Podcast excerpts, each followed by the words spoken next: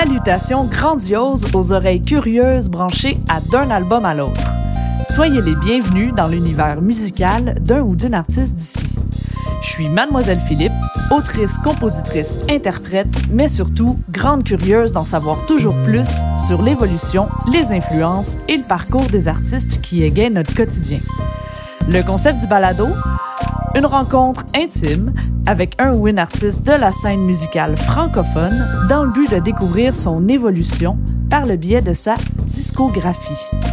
Entrecoupé d'anecdotes, de confidences et du fameux quiz Connais-tu tes perles, on connaîtra tous les secrets de mon invité.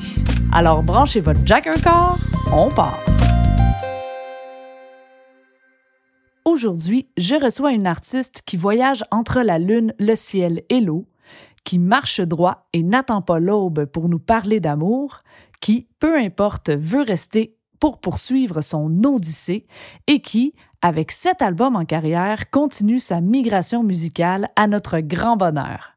J'ai nommé la sensible, la douce et la multicorde Catherine Durand. Entre deux chocolats chauds, on a couvert plus de 23 ans de carrière. Faut quand même le faire. Puis ça, ça s'est passé le 5 août 2021. Soyez les bienvenus dans son monde.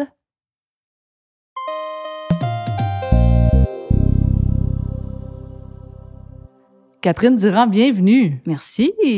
Merci d'avoir accepté mon invitation. J'ai vraiment hâte de découvrir ce qui se cache euh, derrière l'évolution de ton parcours euh, professionnel et discographique. C'est mon premier podcast. C'est vrai? Oui, madame. J'ai l'exclusivité. Oui, t'as la, as mon baptême podcastique. Ben c'est parfait. J'accepte le, j'accepte le défi. J'espère. Ben tu l'as accepté toi aussi puisque tu es ici maintenant. Voilà.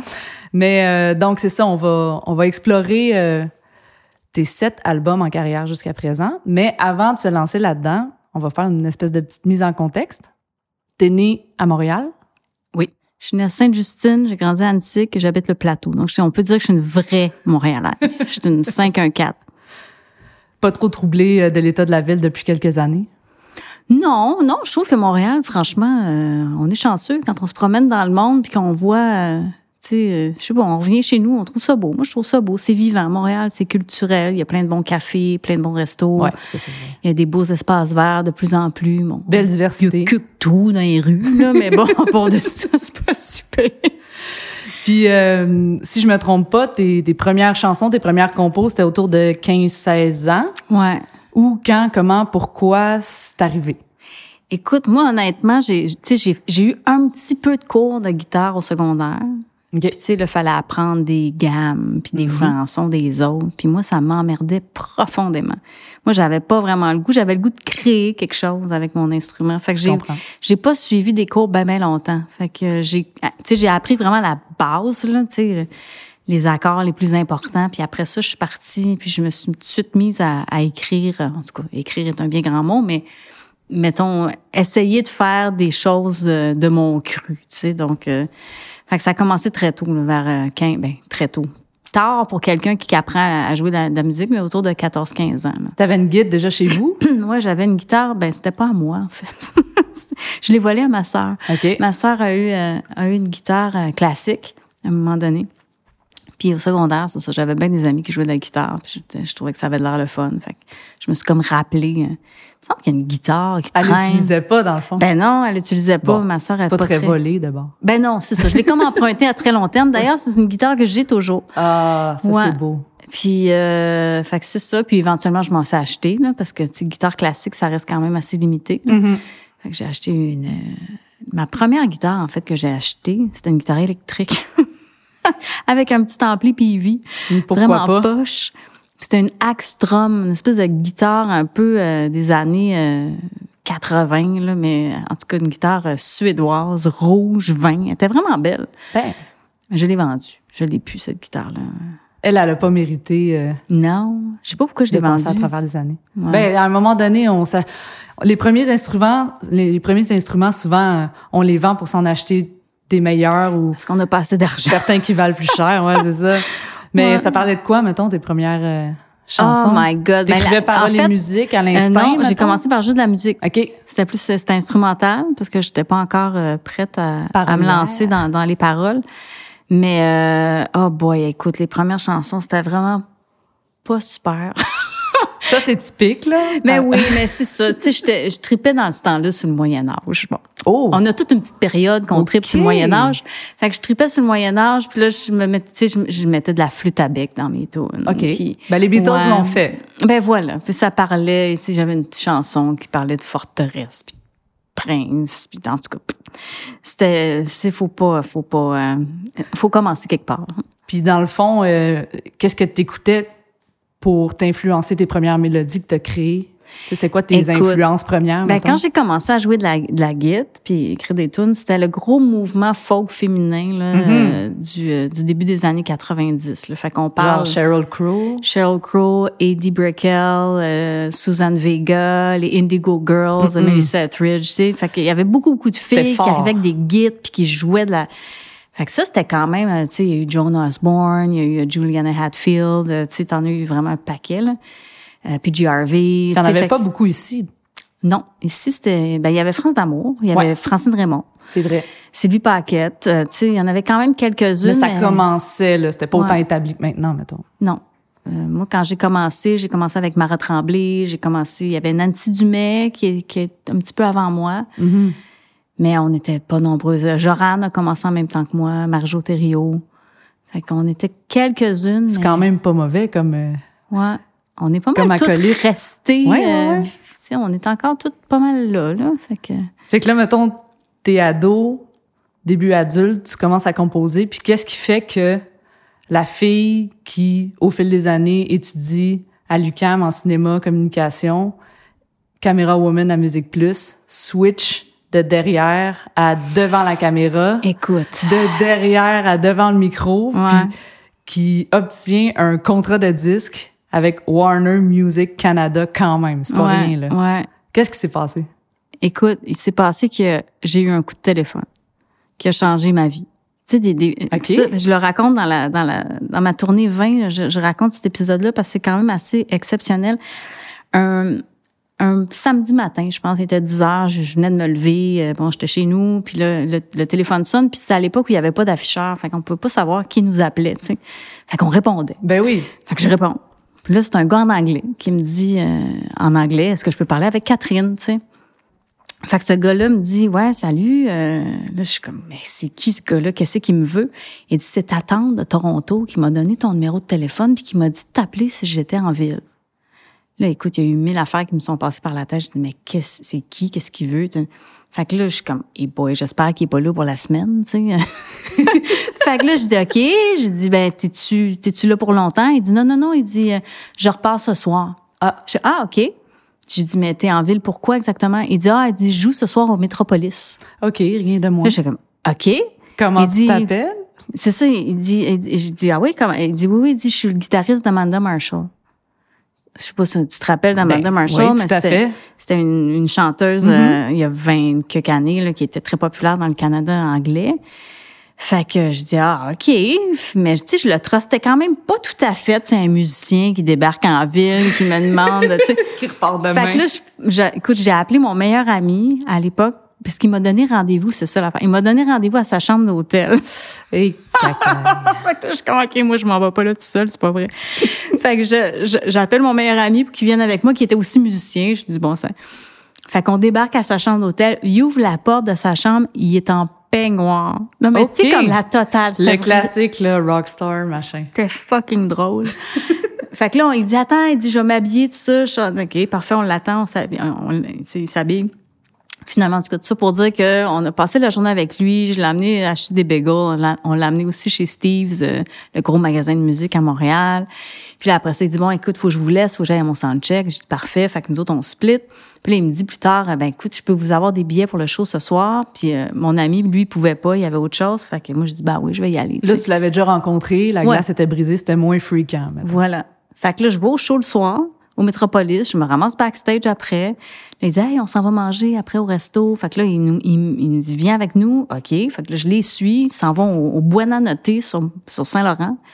Puis là, je me retrouve attablée avec toute la gang d'Amanda Marshall. J'ai Amanda Marshall en face de malade. moi. Puis là, le bill est payé par le gars de la compagnie 10. Puis je suis comme, mais qu'est-ce que qu'est-ce que c'est que cette journée? Tu sais, quand tu dis, tu te lèves le matin et tu sais pas ce qui t'attend, là. Mais ça a vraiment été ça. Fait que ce gars-là, Ian, qui s'appelle Ian McNally, McNally, ouais. on a gardé contact. Puis, un moment donné, j'ai dit, hey, je fais de la musique. Là, il dit, ah, ben, envoie-moi ça. Fait que là, il a vraiment mis mes tunes. On a fait un premier démo ensemble. Je suis allée faire ça chez eux à Toronto. Puis lui avait des contacts chez Warner Music. OK, fait que c'est même pas parce que ta tante pour X raison, connaissait le gars, puis a dit Ma nièce, a fait de la musique. Ben oui, elle savait que je faisais de la musique, tu sais, mais elle s'est dit Ah, ben appelle ma, ma nièce. C'était même pas une plug, c'était juste je connais quelqu'un à Montréal, elle, fait, tu sais, elle fait de la musique. Ah. Euh, si jamais tu cherches quelqu'un, appelle. Euh, mais même pour chiller, faire le tour. Ouais, c'est ça. C'était lui, c'était juste pour chiller, pour pas euh, passer sa journée tout mhm. seul à Montréal, tu sais. Il s'est dit Ah, ben, je vais appeler la nièce de. Le coup de chance. Ouais. Fait que ce gars-là, s'il m'avait pas téléphoné, honnêtement, je sais pas si j'aurais fait une carrière en musique. C'est fou de même. Là. Mais là, moi, je travaillais, là, j'étais à Musique Plus, je travaillais à temps plein, j'étais caméraman, tout allait bien. Je faisais des tunes comme ça euh, pour le plaisir. Euh. Je pensais pas faire une carrière là-dedans du tout. Mais là, tu sais, lui, il avait des, dans le fond, des contacts dans la, à la compagnie de disques. Mais toujours quand, il a quand même fallu que votre démo, vous le proposiez puis que ça accroche assez pour qu'il accepte de produire des albums. Ouais. Fait est-ce que tu sais qu'est-ce qu'il a fait qui ont voulu embarquer là-dedans puis t'offrir un contrat? Honnêtement, je le sais pas parce que j'ai fait j'ai fait un il m'avait jamais vu live. Puis moi j'avais très très peu d'expérience live, mm-hmm. j'avais fait peut-être quelques spectacles, peut-être deux ou trois pas plus. Fait que là toute la gang de Warner débarque de Toronto. Tu le savais d'avance? Oui, oui, on avait fait un genre de showcase. T'avais-tu le, dentier qui claquait? Ben, c'est clair. Aïe! Puis Ian avait été assez gentil pour venir puis m'accompagner. fait qu'on avait fait le showcase à deux. Puis honnêtement, je pense pas que c'était très bon.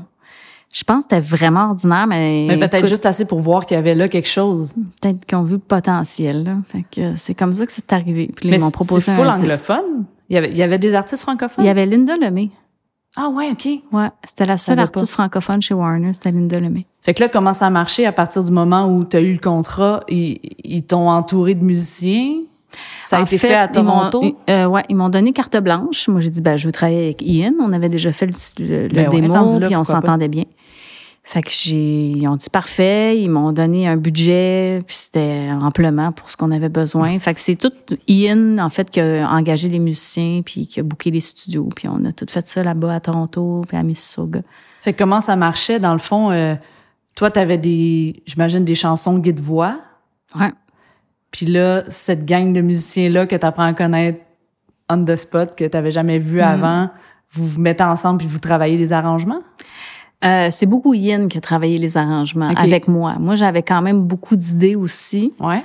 Mais c'est pas mal lui qui a pris ça en charge, puis qui, qui, qui, était le guide en studio pour un peu, euh, c'est ça, là, dire euh, à chacun quoi faire. Puis il y avait, c'est lui qui avait plus la direction, je te dirais, artistique de, du projet en tête. Là. Mais moi, moi, j'étais un peu tête dure aussi. J'avais vraiment mes idées très arrêtées sur certaines choses. Fait qu'on a comme vraiment travaillé ensemble. Mais vu que tu savais qu'il était avec Amanda Marshall, le fait de vouloir travailler avec lui, c'est que toi, de ton côté aussi, tu voulais te diriger vers une facture sonore qui était de cet ordre-là. Là.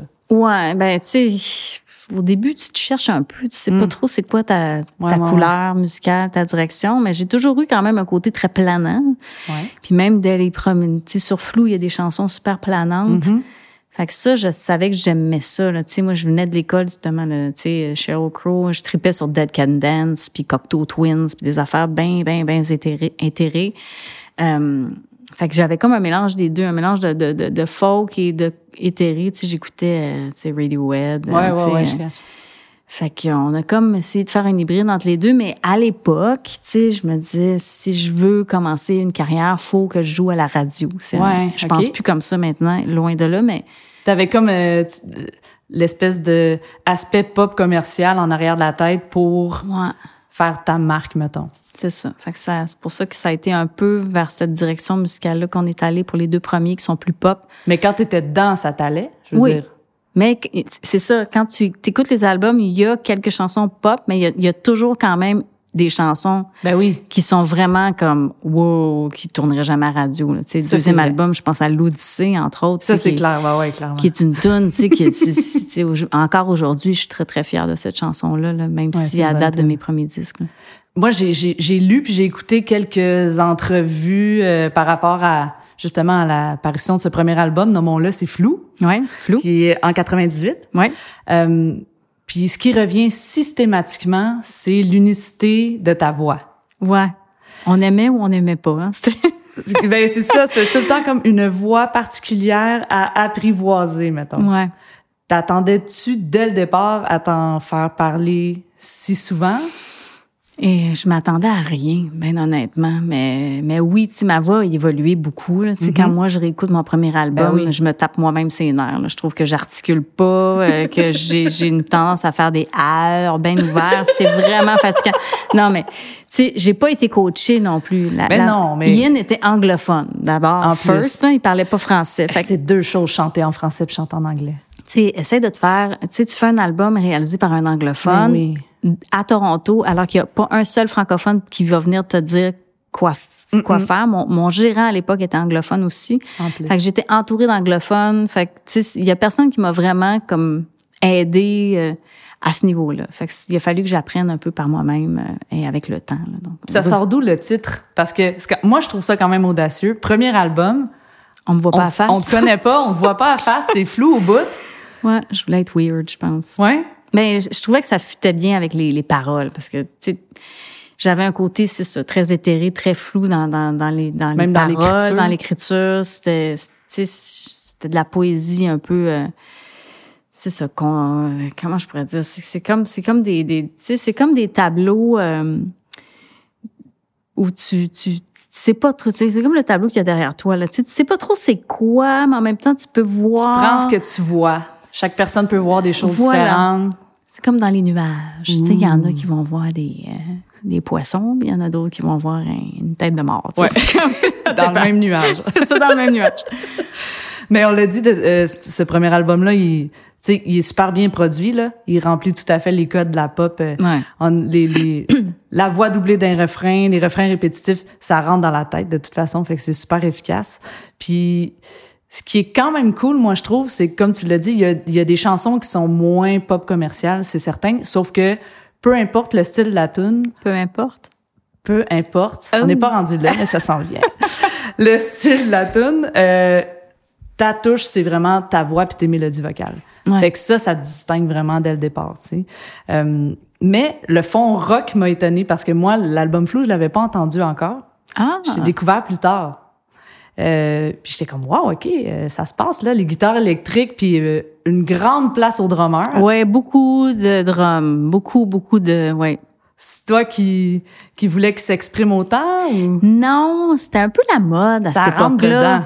Ouais. C'était un peu la mode à cette époque-là d'avoir un drum super busy, super, tu sais, comme avec trop de notes. sais. Aujourd'hui, d'ailleurs, c'est quand je réécoute ça, ça me, ça me tape c'est des splashs. C'est busy, busy, des splashs. Ouais. Il y avait des splashs. Jamais, maintenant, je mettrais un splash dans une tour. Oh my God. Mais qu'est-ce que tu veux? Lui, il y avait un splash, puis il, il jouait son splash.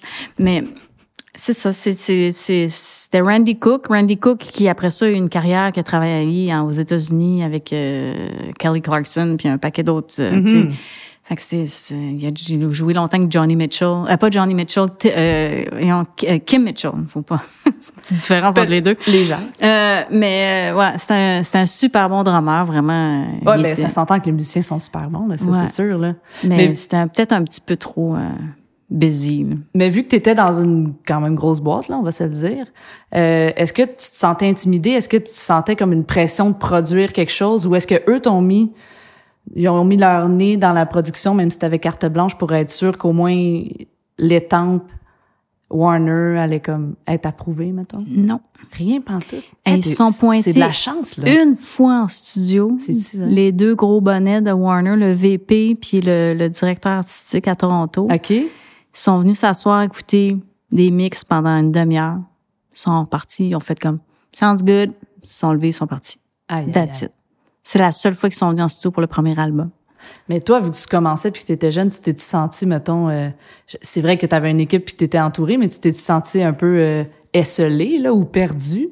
Non, parce que Yin était là. Ouais, c'est ça. Yin était vraiment rassurant. Il y avait beaucoup d'expérience, puis euh, on s'entendait vraiment bien, puis on faisait ça dans, tu sais. En plus, ça n'a pas été intimidant parce que oui, on est allé dans un gros studio pour faire les, les drums, Ouais. mais le reste de l'album, on l'a fait chez lui, tu sais, euh, Mm. dans sa chambre à coucher, là. Fait que euh, avec des à date, là, des, Ah, ouais, machines à date, ouais, trois machines à date de huit pistes, fait qu'on avait 24 pistes. Il fallait Ouais, faire des si backups de comment- ça à chaque jour, C'est sûr, en mais... temps réel. Ouais, oh là là là là. Ouais, ça prenait des cassettes en tabarouette. Mais si tu sais comment utiliser ça, au moins, tu peux optimiser le Ouais. nombre de pistes, là, mais c'est vrai que c'était pas mal plus compliqué qu'aujourd'hui. C'était surtout les backups. Il fallait prévoir comme quatre heures à chaque soir pour faire les backups. là. Tout réécouter. Si tu fais, tu sais, En temps réel. c'est ça, parce que chaque machine a une cassette Oh, qui dure à peu près une demi-heure. Fait que là, c'est trois fois une demi-heure qu'il faut que tu backup une demi-heure. Fait que ça prend une heure et demie de backuper une demi En tout cas, c'était tellement long, là. En tout cas, La des beaux chanson- moments. La, la technologie a beaucoup évolué depuis et c'est une bonne chose. Soit tu es en mesure de constater que c'est beaucoup plus pratique maintenant. Oui, oui, hey, mon Dieu, oui. My God, c'est un autre God. monde, là, quand même. Oui, oui, absolument. La chanson Et tu dors, Oui, il y a dans cette chanson-là des caractéristiques typiques de toi, je trouve. oui, C'est-à-dire que la mélodie vocale, tu utilises souvent la seconde. oui. Puis pour ceux qui sont peut-être moins familiers avec euh, la théorie musicale, tout ça, c'est c'est que dans les mélodies vocales, souvent ta voix s'arrête juste un petit peu au-dessus de la note que notre oreille naturellement voudrait Ouais. entendre. Fait que ça crée vraiment Ça comme résout pas tout à fait. exactement. Puis ça c'est donc ça flâne, ça plane un petit peu au-dessus. Ouais. Puis ça c'est quelque chose que tu que tu utilises souvent. Ouais, c'est vrai, tu vois, je m'en rends même pas compte. Ah, ben c'est parce que c'est naturel. Mm. Là, c'est parce que je suis un peu dans l'analyse là, mais c'est parce que j'essayais de faire qu'est-ce qui fait que t'entends une chanson puis tu, tu sais que c'est Catherine Durand, tu sais. Ben dès le premier album, il y avait ça. Puis dans le refrain de cette chanson là, tu joues avec le majeur mineur Ouais, aussi. hey, ça, je suis forte là-dedans. C'est majeur mineur, là, j'aime assez ça. Mais c'est parce que ça donne euh, ça donne euh, comment dire euh, une empreinte particulière, tu sais. Ouais. Mais au niveau du propos, moi je trouve ben, en tout cas je l'ai perçu comme un, un peu une espèce de chanson conseil de vie là. Ouais, je l'ai écrite pour, euh, pour une amie qui, qui a eu des gros, gros problèmes de, de dope. OK. Ouais. Fait que c'était, vraiment ça, le, le point de départ euh, de cette chanson-là. Mais oui, c'est effectivement, je parle à quelqu'un, puis je parle à quelqu'un qui va, qui va pas bien, puis qu'il faut qu'il s'en sorte. Euh, fait que, euh, puis qu'il y a plein de gens autour qui, qui l'aident ou qui lui nuisent, mais il faut qu'elle fasse son chemin à travers ça. Là. Ah, mais c'est intéressant parce que des fois, tu sais, tu dis que tu poses un portrait qui est un petit peu plus vague, mettons.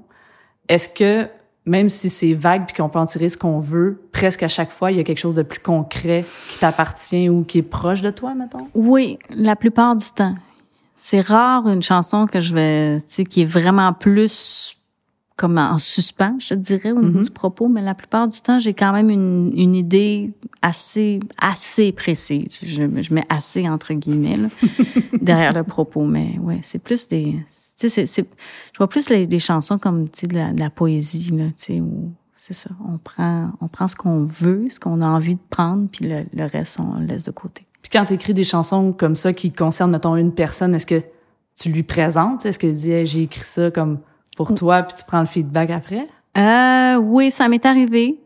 Pas tout le temps, mais oui, des fois ça m'est arrivé. Mais j'ai pas écrit tant de chansons qui étaient précisément pour quelqu'un. C'est plus euh, un amalgame de, de, de plusieurs euh, personnes ou plusieurs histoires que j'ai entendues ou que j'ai ou tu sais même moi il y en a beaucoup qui sont reliés à moi évidemment ce que moi j'ai vécu euh, à, travers différentes relations différentes rencontres mais ouais des fois c'est c'est deux c'est un mix de deux ou trois histoires différentes qui qui rentrent dans une Pour moi, euh, sur cet album-là, la chanson qui sort du lot, c'est euh, Ce qu'on sait. ouais Puis je suis intriguée, justement. euh, ben, avant de parler, en fait, du, du propos puis du sujet, il y a aussi... là, tu m'arrives avec une toune ce qu'on sait c'est quoi dans ce tune là C'est... Il ne me plaît pas. Ah oui. nanana. ah oui j'allais pas bien quand j'écoutais ça. je sais ça oui Oui. Euh, ben, cette chanson-là, en fait, c'est ça. Donc, avant de se lancer dans le propos, ouais il y a un autre truc que tu utilises dans ton écriture, c'est la répétition. justement, il ne me plaît pas, tu sais ça, il ne te plaît pas, tu sais ça, parce que ça permet souvent de décliner toutes sortes de... de... Oui, puis mélodiquement, c'est intéressant, parce que ça a toujours le même rythme. Rythmiquement, mélodiquement. Ce que moi, j'entendais, c'était euh, c'était plus comme euh, la manipulation, le contrôle, relation toxique. -ish. Ah oui, ça, Est-ce que je suis euh, non, à bonne t'es à bonne place. Oui? Oui, oui, parce que, tu sais, l'album Flou, c'est toute ma vingtaine. Tu fait que c'est toute mon université, c'est tout c'est un paquet de relations qui ont été vraiment euh, intenses et pas bonnes pour moi et oui, toxiques. En ah effet. Ouais, hein? Donc, c'est c'est ça. Ça va pas super bien dans cet album-là. je vais pas bien. Mais écoute, euh, qu'est-ce que c'est? Ben, tous mes albums, hein, en général. Ils ont un petit fond quand même, on va se le dire. Ben, j'ai plus tendance à écrire quand ça. quand c'est difficile. Parce que quand ça va bien, ben, t'as juste le goût de profiter du moment. Ouais puis ça va bien, puis tu fais pas de cas de ça, ça va bien.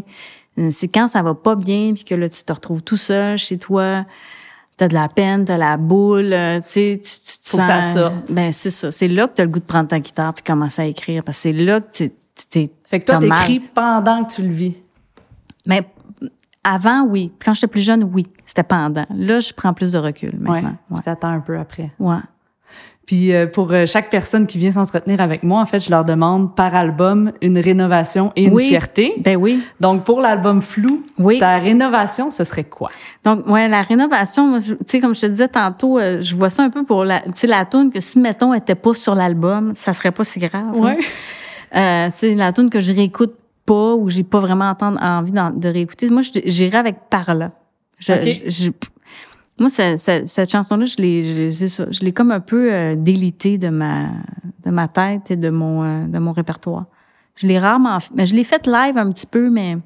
Pourquoi? Il y a une raison? Elle t'accroche moins. Euh? Ouais, il y a celle-là, puis ah, je... Ouais, non, c'est celle-là. On va pas toutes les enlever. Non, non, non, non, c'est, non, c'est vraiment celle-là. Parce que les autres, ils ont, ils ont, tout un petit quelque chose que j'aime beaucoup. Je comprends. Mais celle-là, tu vois, je, je la réécoute aujourd'hui, puis j'ai aucun, je comprends pas trop pourquoi elle est là. je comprends pas trop pourquoi elle est là. Mais voilà. J'aime pas le texte, je trouve ça, ça, ça, ça va nulle part, ça, ça veut rien dire. Euh, la, la, la petite mélodie, euh, tu sais, euh, on, on, essayait de trouver un hook. Puis, ouais, ouais, ouais, je comprends. Ian a trouvé quelque chose, mais je trouve pas ça intéressant, tu sais, avec le recul, tu sais. Fait que, non, cette tune-là, je l'aurais, je l'aurais floché. Puis la fierté? La fierté. Euh, ben, je pense que j'irais, j'en aurais deux, en fait. J'aurais, j'aurais Dreams puis euh, Et tu dors, justement, la chanson que tu mm-hmm. parlais tantôt. C'est des tunes euh, musicalement, en tout cas, qui me rendent encore très fière. C'est des, c'est des chansons, je trouve, qui ont, qui, ont été bien, euh, bien écrites, bien construites. Puis, c'est ça, musicalement, il y a comme euh, cette petite touche-là où on me reconnaît vraiment déjà, tu sais, dans ma mi-vingtaine. je trouve ça, je trouve ça cool.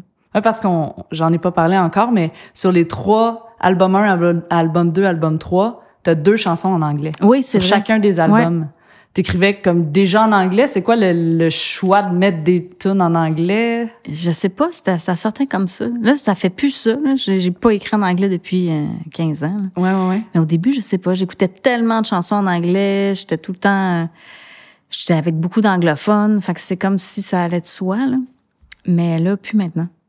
Mais oui, puis est-ce que tu as de l'aide pour les textes ou justement tu es assez à l'aise puis tu y vas? Ben j'avais non, j'avais pas vraiment j'avais de l'aide à la fin là, tu sais quand j'arrivais pour présenter la tune pour s'assurer que c'était correct. Fait qu'Ian quand même repassait à travers mes, mes textes pour euh, pour être sûr que je dise pas de de bêtises. Trop de bêtises. Oui, voilà. Puis donc suite à l'apparition du premier album. Oui. Euh, trois ans plus tard en 2001 arrive le deuxième. Oui. Éponyme, Catherine Durand. Et c'est encore avec Warner. Oui. Parce que c'est souvent ça qui arrive quand tu obtiens un contrat de disque qui te signe pour deux albums. Exact. Puis après ça, c'est à voir. C'est ça.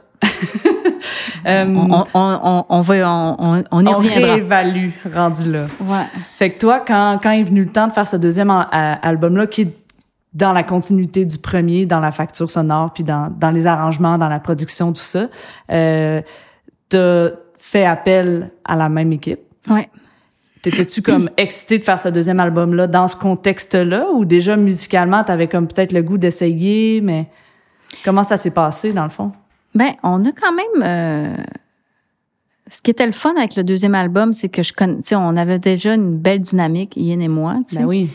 Puis bon, j'avais, euh, j'avais pris un peu d'expérience. Mm-hmm. j'ai pas eu énormément de spectacles avec mon premier album, j'avoue. Mais euh, puis en plus, on s'est fait proposer d'aller travailler au studio Mower Nights. Ah ouais, c'est ça. Nights. Ouais, ouais. Légendaire studio.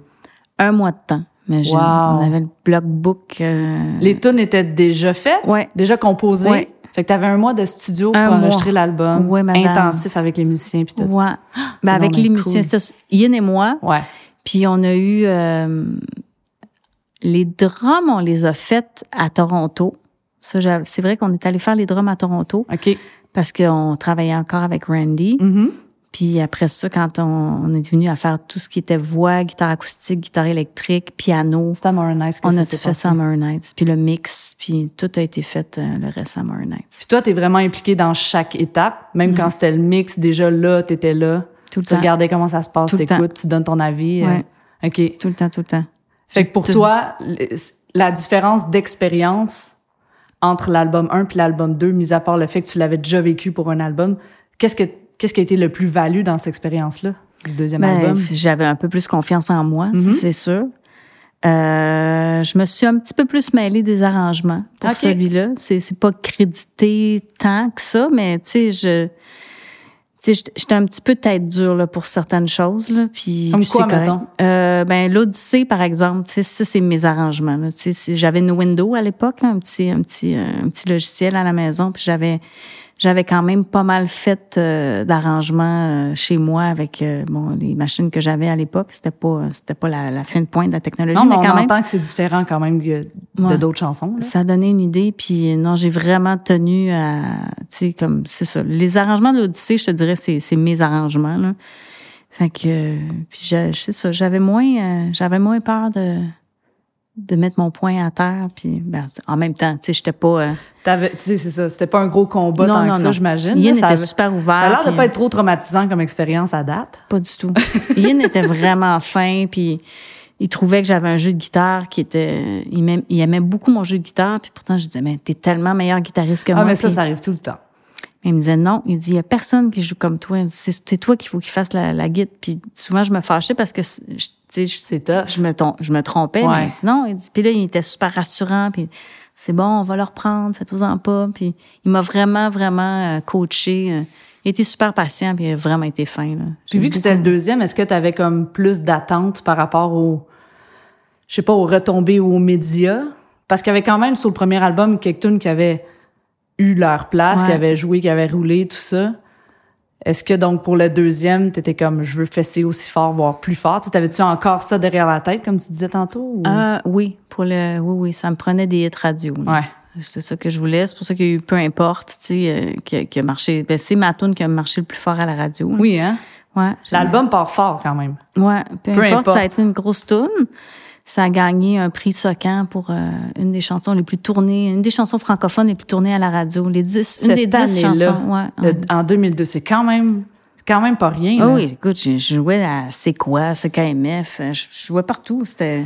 Mais là, moi qui euh, qui a pas eu de tune euh, qui a remporté un prix Socan, là, euh, t'étais-tu consciente parce que t'étais quand même dans une bonne boîte? Hmm. Tu sais, c'est pas un mythe là que quand les chansons jouent à la radio, surtout commerciale, ça rapporte quand même de l'argent, c'est intéressant. Étais-tu consciente de ce que cette chanson-là a valu versus ce qui te revenait d'un poche?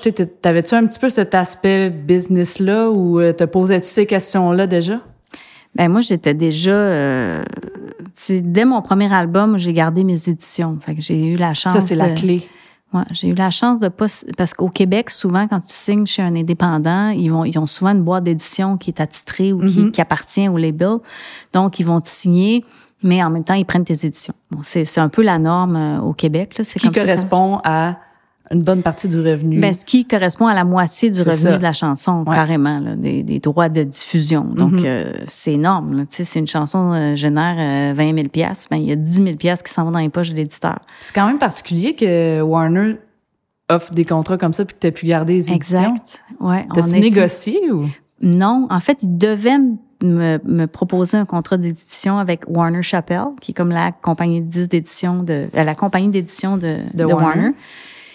Puis euh, je me rappelle, écoute, là, tu, là, tu me parles de, au tout début là, de Flou et Flou n'était même pas sorti encore. Puis mon gérant me disait ah Warner Chappell ils vont nous offrir un gros contrat, tu vas avoir une grosse avance. Il, me faisait miroiter que j'allais avoir 50 000 pièces d'avance. Là on parle de 1998, là, 50 000 pièces c'était du cash. Là. Ouais, ouais, ouais. Puis là, j'étais comme, ah, cool. Puis moi, à cette époque-là, je te jure aussi, on m'avait offert un, contrat d'édition avec 50 000 pièces d'avance. Je l'aurais pris, là, tu sais, mm. c'était énorme.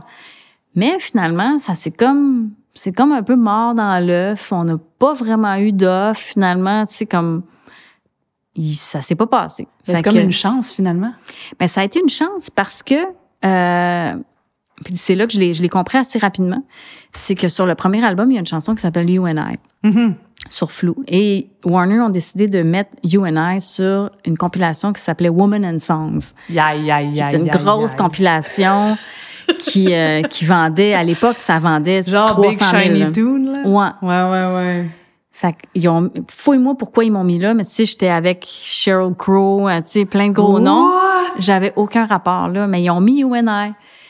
Puis là, ben, j'ai vu ce que ça rapportait des éditions. Parce que ça rapportait 7 sous par copie vendue. Puis je pense qu'ils en ont vendu comme 350 000. Ils vendaient les albums dans ce temps-là, ben oui. on s'entend.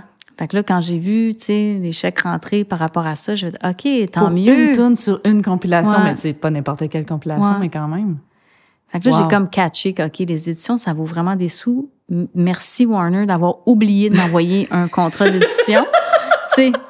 Fait que belle leçon de vie de bonheur. Ouais, dès le premier album. Fait que j'étais honnêtement, j'ai été chanceuse parce que, tu sais, techniquement, Warner aurait dû prendre mes mm-hmm. éditions avec Warner Chappell, mais j'étais francophone. Peut-être que, tu sais, dans le fond, finalement, chez Warner Chappell, ils ont dit, ah, non, une artiste francophone. Tu sais, ils, ils, représentaient pas d'artiste francophone au Canada. Fait que, C'est peut-être un peu passé en dessous du tapis. Je pense que ça a comme passé un peu dans, en dessous du tapis, en effet. Ah, la chance. Fait que oui, moi, très, très tôt, euh, j'ai compris euh, que plus tu gardes de choses, ben plus tu es en contrôle, puis plus, mais après ça, tu peux gagner ta vie avec ton métier. Fait que, mm-hmm.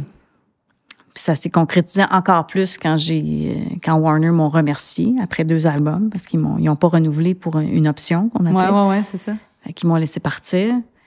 J'ai eu un je te dirais une demi-journée là où j'ai j'ai vraiment capoté là, que je me suis mal sentie, j'ai fait OK, c'est fini, peut-être que ça se termine ici, tu sais. Mm. Tu le sais pas. Puis j'ai j'ai eu de la peine, puis j'étais comme oh, qu'est-ce que je fais maintenant? Qu'est-ce que je fais maintenant? Puis après ça, j'ai eu comme un immense soulagement. Je me, parce que je devais énormément de sous à Warner parce que, bon, tout, tout l'argent qu'ils investissent sur toi pour les albums, pour les clips, ben ça, ça s'accumule dans un, dans un compte qui est attitré avec ton nom dessus. Puis là, mm-hmm. ben, tant que t'as pas remboursé ça, ben tu touches pas de redevance. Par les ventes d'albums, par les ventes whatever, ce qui rapporte de l'argent finalement une fois que c'est fait là. Voilà. Fait que quand le contrat se termine puis ils renouvellent pas, il arrive quoi avec le cash que tu leur dois? Il arrive rien. Il arrive que tant et aussi longtemps que tu n'as pas remboursé, ils vont se rembourser avec la vente des albums qui leur appartiennent. Mais après, ils te laissent. Les albums subséquents sont à toi. Là. Il y a pas de. Ils viennent pas chercher des redevances sur des, tes prochains disques parce qu'ils ben n'ont pas de droit dessus. Fait que c'est pour ça que c'est discontinué. Probablement. Les deux premiers, les deux premiers sont plus, euh, le deuxième, il est encore disponible sur euh, tu peux l'écouter sur les plateformes. Ouais, ouais, ouais. Mais le premier, non. Je l'ai mis sur mon Bandcamp, par exemple. Tu ils m'ont donné l'autorisation de le mettre sur Bandcamp. C'est chic? Ben, c'est cool. Moi, ben je les ai trouvés corrects quand même. Ils auraient pu dire euh, non, mais ils ont été bien fins. Puis ils ont dit, bah oui, tu, si, euh, si tu veux le vendre euh, sur ben, Bandcamp, tu peux. Pour finir avec la chanson, peu importe. Oui. c'est une espèce de on est tous semblables malgré nos différences. Mm-hmm. Une espèce d'appel un universel, si on veut. Ça a été quoi ton, ton processus pour écrire ce texte-là? Ben, tu vois, encore, là, tu parlais tantôt de répétition. C'est la même chose dans ben cette oui, là clairement. Euh, je sais pas, c'est un genre de, de exercice d'observation que j'avais fait sur sur. Tu sais, c'est une genre de tu sais à cette époque-là, je me cassais des fois pas trop la, la tête. Des fois, j'avais juste envie d'écrire sur le fait que, dans le fond, qu'on soit, tu sais, qu'on soit riche, pauvre, qu'on ait, qu'on ait des rêves, qu'on en ait moins, à, à, à rigueur, au, au, bout du compte, on, on respire toute la même air, puis on a mm-hmm. toutes les mêmes peurs, on a toutes les mêmes aspirations. Fait ça vous, c'est vraiment sans prétention. C'est une chanson qui veut juste dire, C'est ça. C'est drôle parce que. On est tous en même place. Ça m'est quand même arrivé quelques fois dans, dans les entretiens que j'ai fait jusqu'à présent que c'est l'inverse. Qu'au début, on se casse plus la tête, on, on veut donc trouver le bon mot à bonne place. Hmm. Là, c'est un peu le procédé inverse, j'imagine. J'imagine que plus ça avance, puis plus. Euh, on est peut-être plus. Euh, on a un côté. Euh, ben, je dirais pas tête en l'air, mais tu sais, comme. Naïveté. Ouais. Spontanéité, jeunesse, fougue. Oui, mon Dieu, tu as tous les bons mots. C'est ça. Ah, le vocabulaire que ah, Ben oui, ben c'est ça. T'as as comme un petit côté innocent, là, quand tu commences. Avec les années, c'est ça. Tu vis plus d'affaires, tu veux être plus, euh, je sais pas, plus précise dans ce que tu dis. Mais il y a beaucoup de gens qui travaillent très fort pour préserver ce côté innocent-là, tout en continuant d'évoluer puis d'acquérir de, la maturité, mais quand même, là. Sinon, euh, moi, il y, a une autre chanson que, que j'aimerais te, dont j'aimerais te parler, c'est la chanson Quelque part. Ouais. La deuxième, dans le fond, celle qui suit euh, Peu importe. Il y a un beau lien entre les accords des couplets puis du refrain, je trouve. Puis ça, c'est aussi quelque chose qu'on entend dans tes tunes, c'est-à-dire que c'est vraiment c'est pas deux personnalités distinctes entre les sections de chansons parce que ça se marie bien, mais c'est des sections. C'est pas comme si tu prends les trois mêmes accords puis toute ta tune c'est les trois mêmes accords, c'est juste la mélodie qui change rendue au refrain. T'as comme un, on dirait cet instinct-là, ou à, ou à moins que ce soit vraiment volontaire de vouloir trouver un changement, mais que ça évolue ou que ça change ou qu'il y a une cassure entre le refrain et le couplet, je me trompe? Non, mais ça, ça m'est arrivé souvent de faire ça. Je sais pas ce que je fais en fait. J'ai pas de, tu sais, comme on parlait C'est pas théorique là. C'est ça, j'ai pas de théorie musicale. Je, sais, je, je, peux t'écrire grosso modo les cordes que je fais là, mais je, je comprends pas ce que je fais. Tant que ça sonne, c'est que toi tu, tu, cherches quelque chose qui va surprendre ton oreille? Ouais. Moi, je veux, je veux que quelque part. C'est ça, qu'on qu'on aille à une place où on s'attendrait pas d'aller. Mais le lien avec ce que tu racontes aussi peut-être? Au niveau des textes, peut-être un peu moins, mais au niveau des musiques, oui, certainement. J'ai j'ai envie de surprendre. Je trouve ça le fun parce que comme fille qui aime écouter de la musique, j'aime ça aussi. Mm-hmm. Tu sais, je trouve ça plate les chansons que sais, que t'écoutes puis que tu sais ça va être quoi qui s'en vient. Tu sais, Prévisible. Ouais, qu'il n'y a, pas de, a pas de surprise, qu'il n'y a pas de, qu'il y a pas le twist qui vient te... Tu sais, toi, tu fais ça dans tes tunes aussi, t'as cette tendance-là. J'essaye, effectivement. puis je trouve ça le fun parce que moi, c'est ça qui, en tout cas, que je trouve qui rend une chanson intéressante, c'est mm-hmm. ça. Mara Tremblay fait ça beaucoup aussi.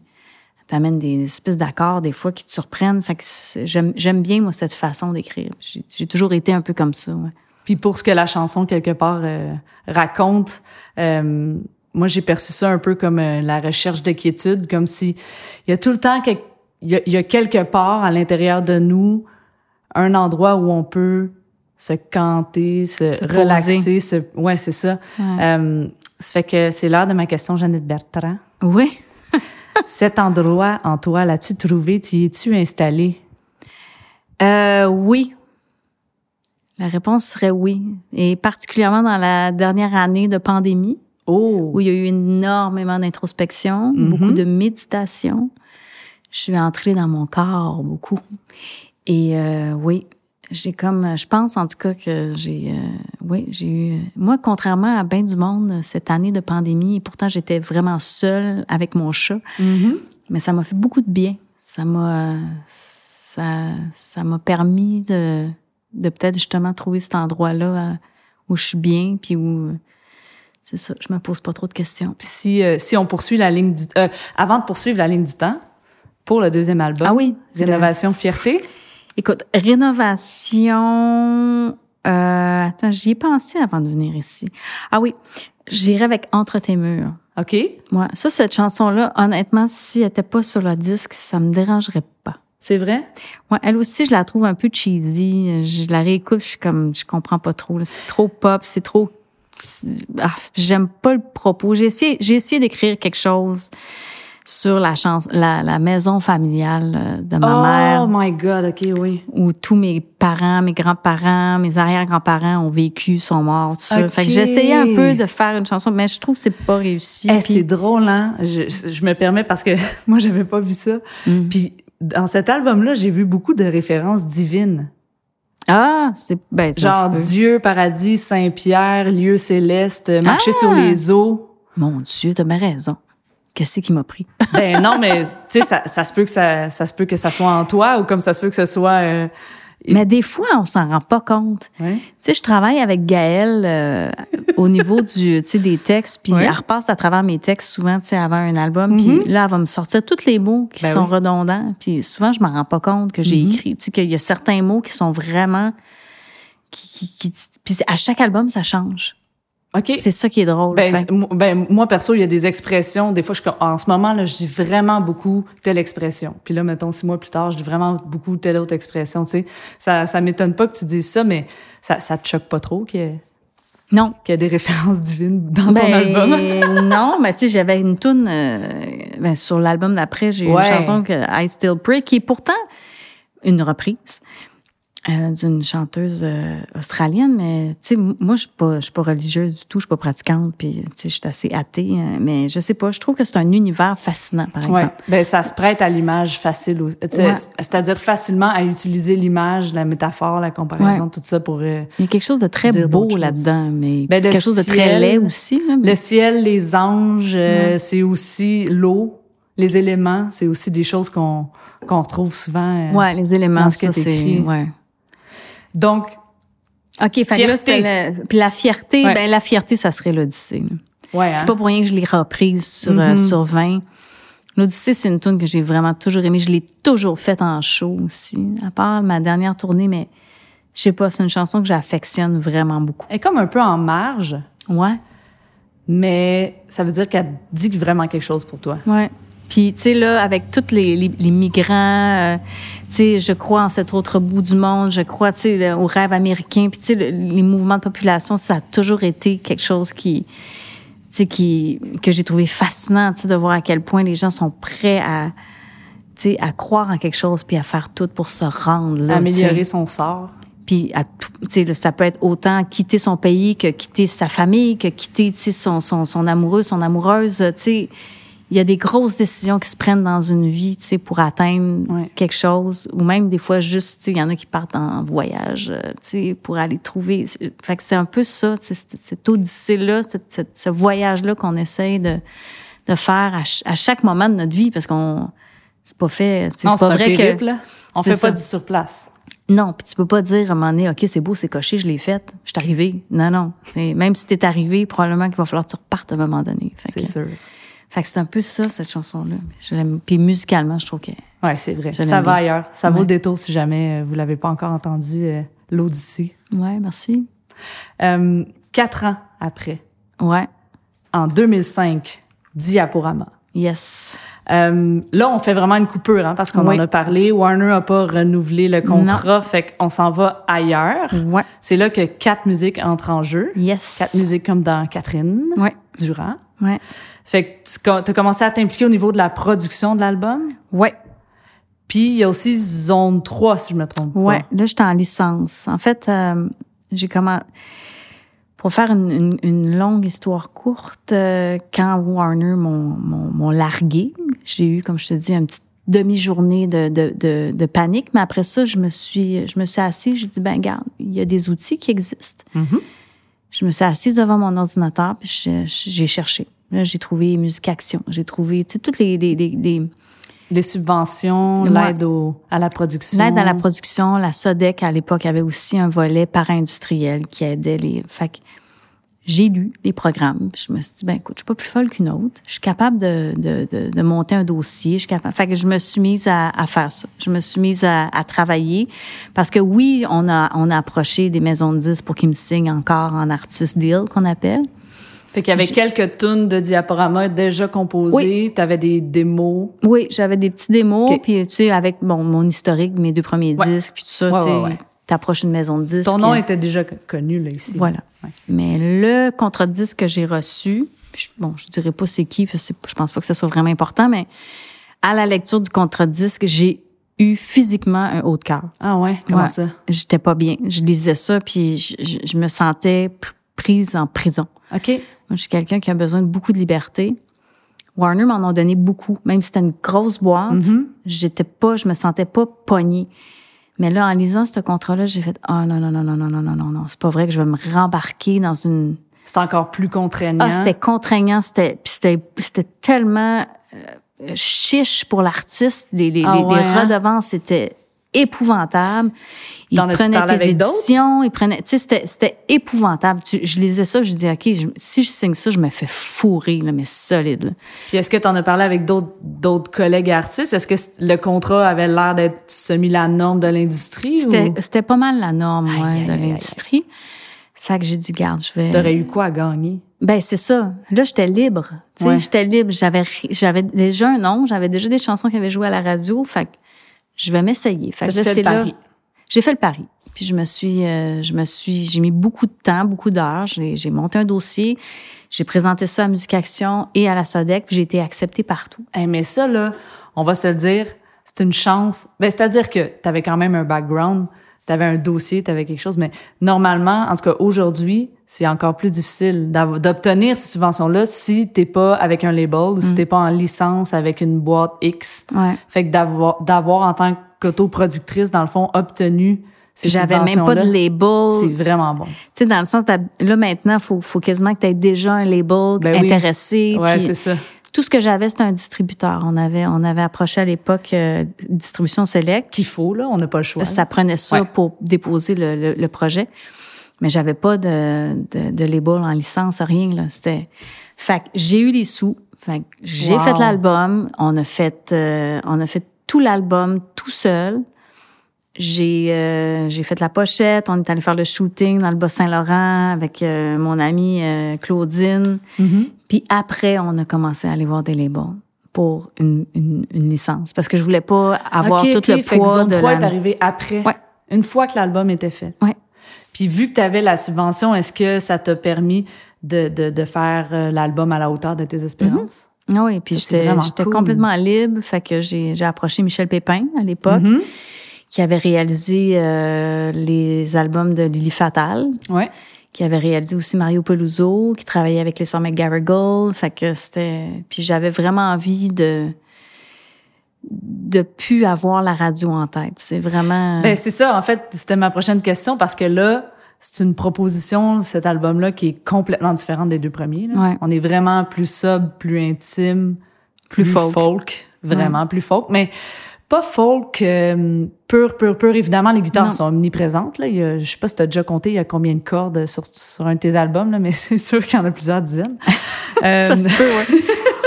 mais euh, mais il y a- c'est une folk réfléchie, moi, je trouve. Tu sais, qui est bien habillée avec de la planant. programmation. Ça reste planant, ouais.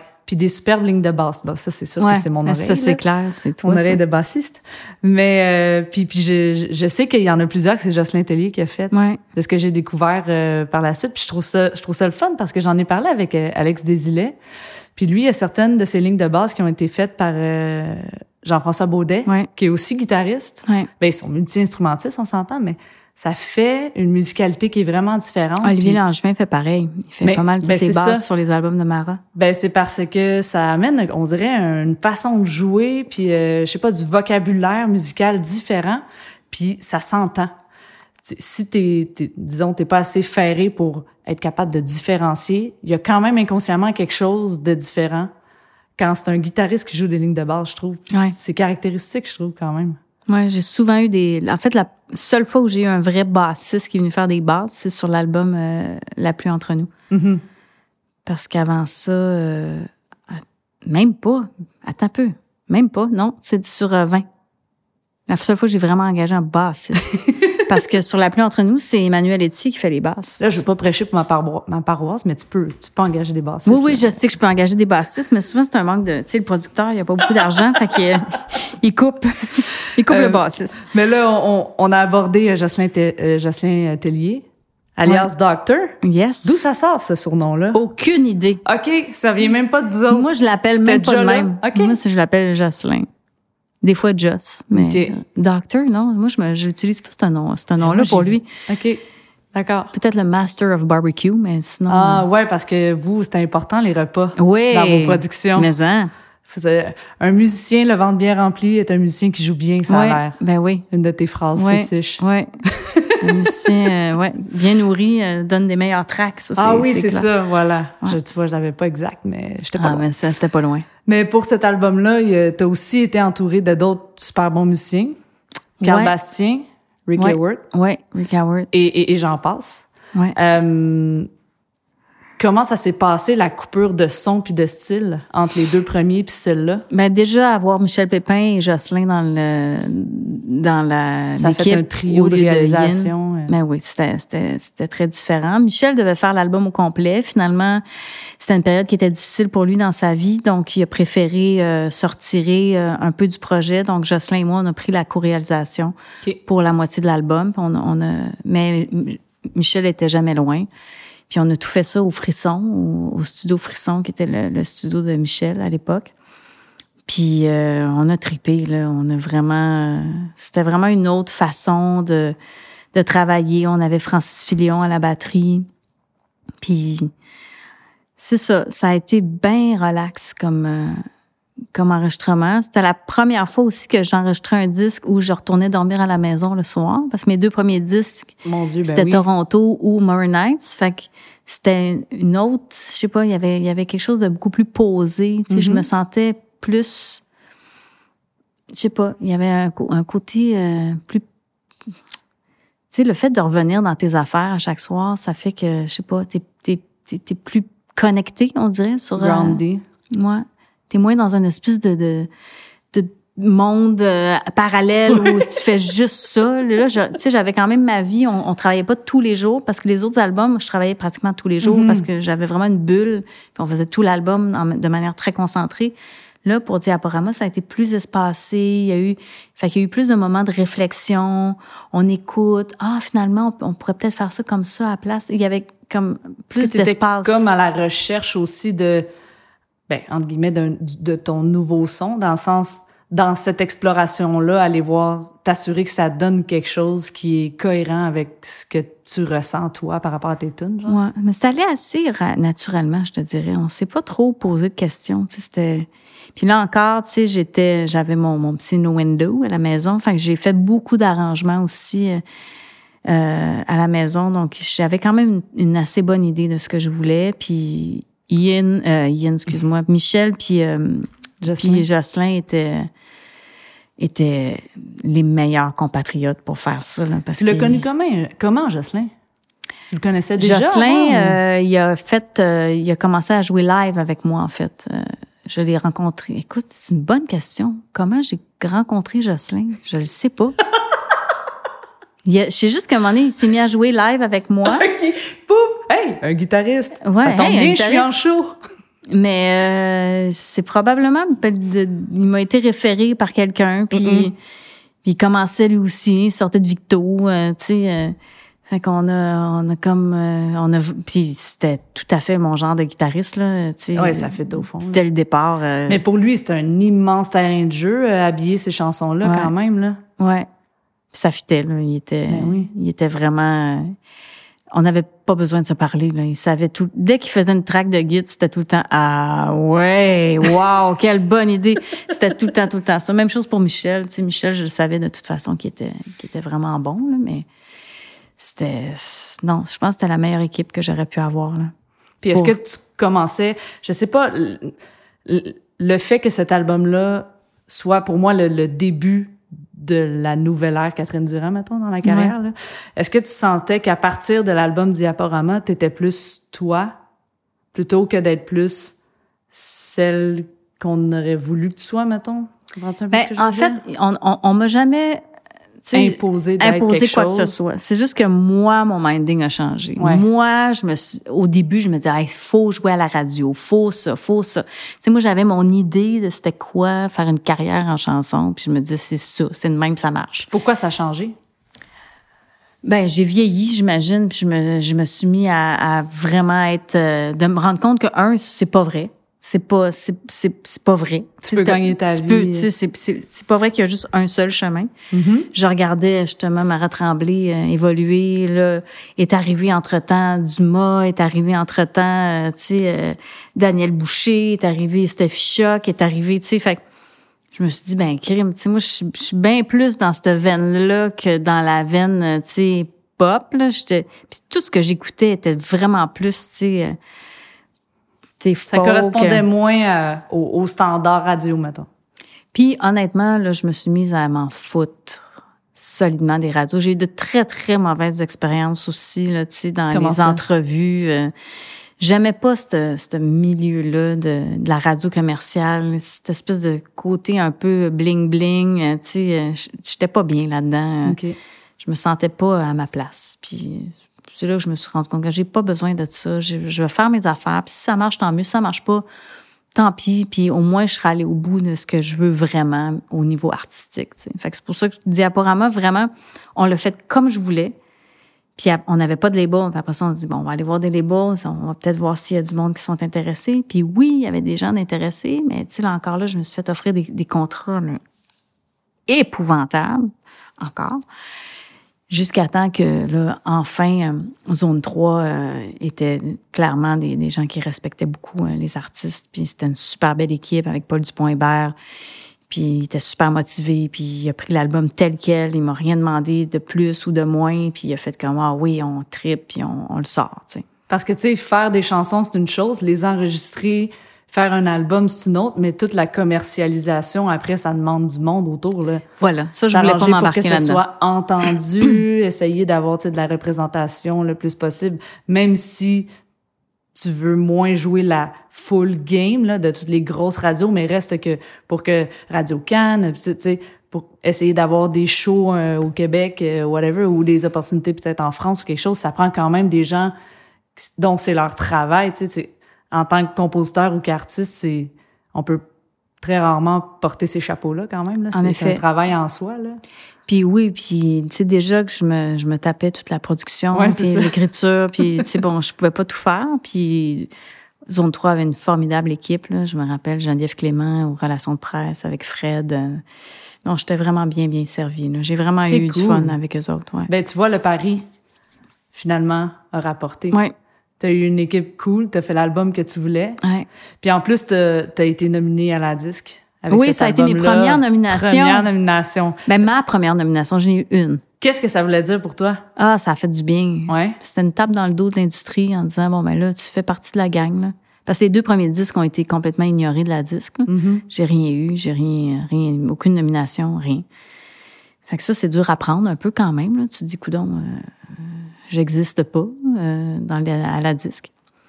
Mais bon, puis quand j'ai eu ma première nomination, j'étais vraiment contente. J'étais vraiment bon enfin. Puis c'était pour album de l'année euh, folk euh, contemporain. Fait que, en plus, c'était une belle, une belle catégorie. Ben c'est sûr. Ouais, j'ai pas gagné parce que c'était une grosse année. Puis c'est la Maline de Marie-Jo qui a gagné cette année-là. fait que j'avais de la misère à me battre contre contre Marie-Jo. J'étais contente pour elle. Ça a été, je pense, son seul Félix aussi. Fait que j'étais contente qu'elle gagne. C'est un beau disque. Euh, ma chanson coup de cœur. Ouais. J'aime ça faire ça des fois, parler de mes chansons coup de cœur. C'est euh, Souvenir de toi. OK. Euh, en fait, Évidemment, il y a de la guitare, ça c'est inévitable. Il y a du dobro aussi. Mais ouais, puis mandoline, si je ne m'abuse. Ou en tout cas des textures euh, différentes euh, au niveau des instruments. Il y a du dobro en tout cas. dobro. Je pense pas qu'il y a une mandoline sur cet album-là. Non, non mandoline a commencé sur Cœur migratoire. C'est mon oreille qui s'est qui s'est mélangée d'instruments dans ce cas-là. Ben, tu sais les bassistes, c'est pas de votre faute, c'est un petit peu des. ok, ça joue du code.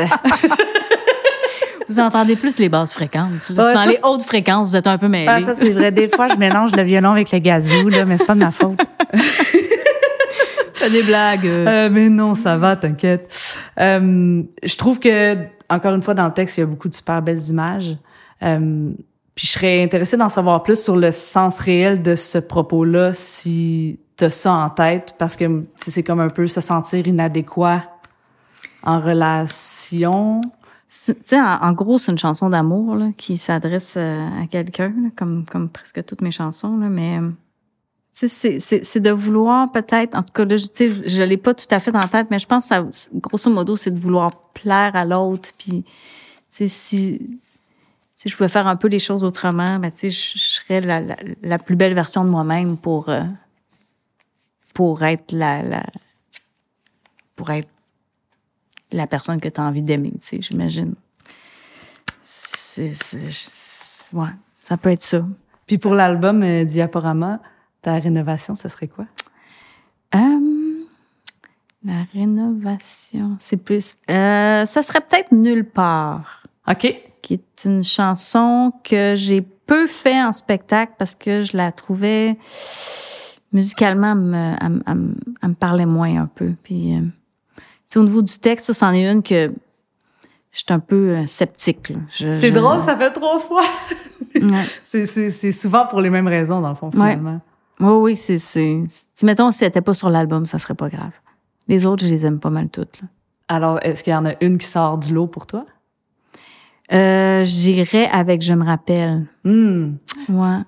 Ouais, puis ça, c'est le fun parce que c'est une proposition différente aussi. C'est Michel Barbara Pelletier qui, ouais, qui récite. interprète, qui récite les couplets. Ouais. Toi, tu chantes dans les refrains. Ouais. Est-ce qu'il y a une histoire qui vient avec cette chanson-là? Oui, mais ça, j'avais écrit ça euh, suite à, au fameux événement euh, du 11 septembre 2001. OK. J'ai eu envie, tu sais, je voulais, comme tout le monde, ça m'a complètement euh, perturbée. Là. oui, c'est sûr. Et euh, je, je, voulais comme écrire, mais tu sais... Par où commencer? Par, où commencer, ça? comment tu fais ça? Fait que j'ai voulu euh, un peu imaginer euh, quelqu'un qui a vécu ça, qui, qui, qui est mort dans l'attentat, mais qui, qui nous en parle. Puis qui, okay. Fait que la, la, la, la voix, la voix parlée, c'est comme... C'est comme la ça, ça fait un peu ésotérique, mais c'est comme le fantôme qui nous parle. Ouais, je comprends. Puis la voix chantée, ben c'est c'est la même personne, mais qui se rappelle comment c'était beau être vivant, puis comment c'était beau la, tu sais, c'est ça, la, la, vie quand elle, quand elle était là. Fait que, fait que voilà. Fait que c'est avec cette, c'est comme deux concept là qui est venu l'idée de faire réciter ouais. plutôt que de chanter. Voilà. Parce que c'est comme un esprit qui parle. Puis le choix de l'interprète est arrivé comment? Ben Michel Barbara Pelletier, euh, je l'ai connu par La Fureur. Je, à l'époque, j'étais beaucoup... Euh, ouais, ouais j'étais beaucoup invitée à jouer à La Fureur.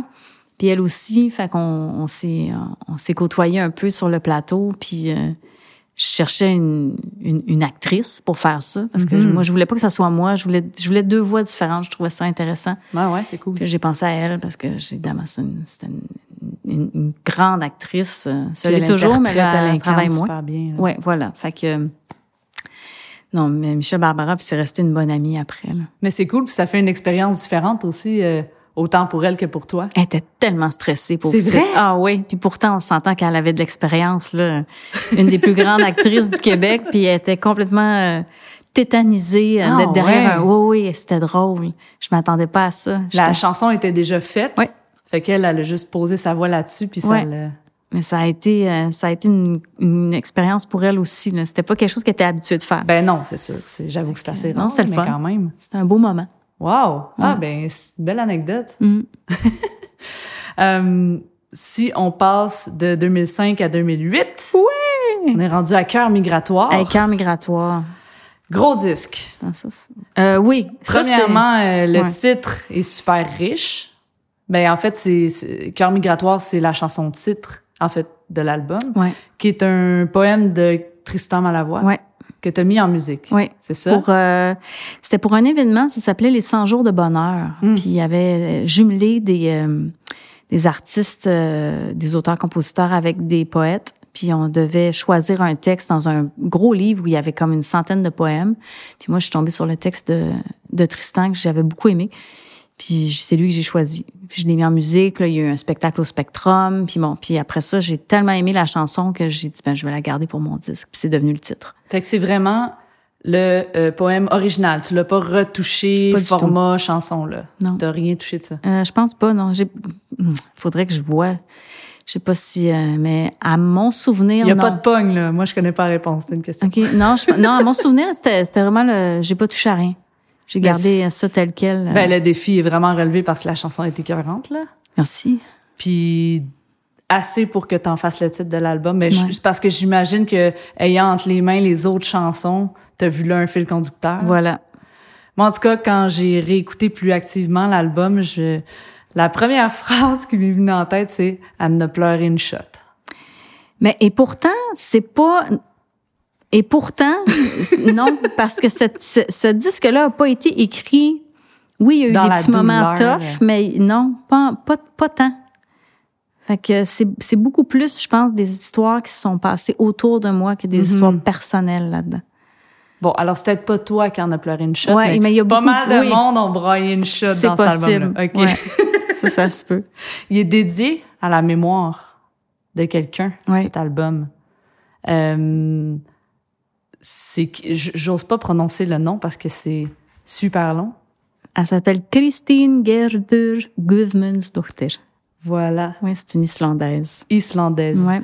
Est-ce que c'est quelqu'un avec qui tu as travaillé? Que Non, ça a été une très bonne amie euh, qui, mais d'ailleurs, c'est elle qui a inspiré la chanson Et tu dors. Donc, c'est ah la fameuse toxicomane qui finalement, bon, a pas, euh, ouais, a eu des moments vraiment, vraiment, vraiment difficiles. Fait que, mais qui a, quelqu'un qui m'a tout le temps énormément encouragée, puis qui m'a, euh, au tout début, là, dans les premières, premières chansons que j'ai écrites, elle, a été très, très présente, puis fait que c'est, je sais pas, je trouvais que c'était un, un, beau, un, beau cadeau, ou en tout cas une belle euh, reconnaissance de, de lui offrir euh, cette dédicace-là parce qu'elle a, elle a été très présente dans le début de ma carrière, là, dans ce, ça, dans l'encouragement puis dans croire en moi, tu sais. Fait quand même plusieurs albums plus tard. C'est cool. Ouais. Puis c'est une belle symbolique aussi, là, cet album-là, j'imagine. Ouais, c'est un beau. Moi, c'est, c'est, on, j'aime tous mes albums, mais j'avoue que Cœur migratoire, il y a un, il y a un petit côté, euh, il y a un petit côté de mon préféré. Là, Je, je l'aime beaucoup cet album-là, encore aujourd'hui. Euh, il y a, y a, pas grand chanson que je, tu tu parles de réparateur là, pas grand tune que j'aurais que je flusherais là, de ce disque-là. Là. Je suis assez contente de, de tout. C'est un album qui est quand même dans les mêmes eaux que Diaporama, qui a encore une touche quand même folk, un petit peu folk country selon les chansons, parce que là, il continue d'avoir bien des cordes de banjo, mais euh, Lab Steel euh, qui fait son ben, apparition. mais ce qui, ce qui est un des plus-values, je trouve, de cet album-là, côté arrangement, c'est les cordes puis les vents les instruments avant. Ça aussi, je m'en suis beaucoup, beaucoup mêlée. D'ailleurs, cet album-là, euh, là, on a parlé de la première euh, nomination pour Diaporama Album Folk. Oui. Cœur migratoire a pris, a eu deux nominations, Album Folk et Arrangement de l'année. Oui. Et ça, ça m'a fait beaucoup plaisir parce que je me, c'est vraiment Jocelyn et moi.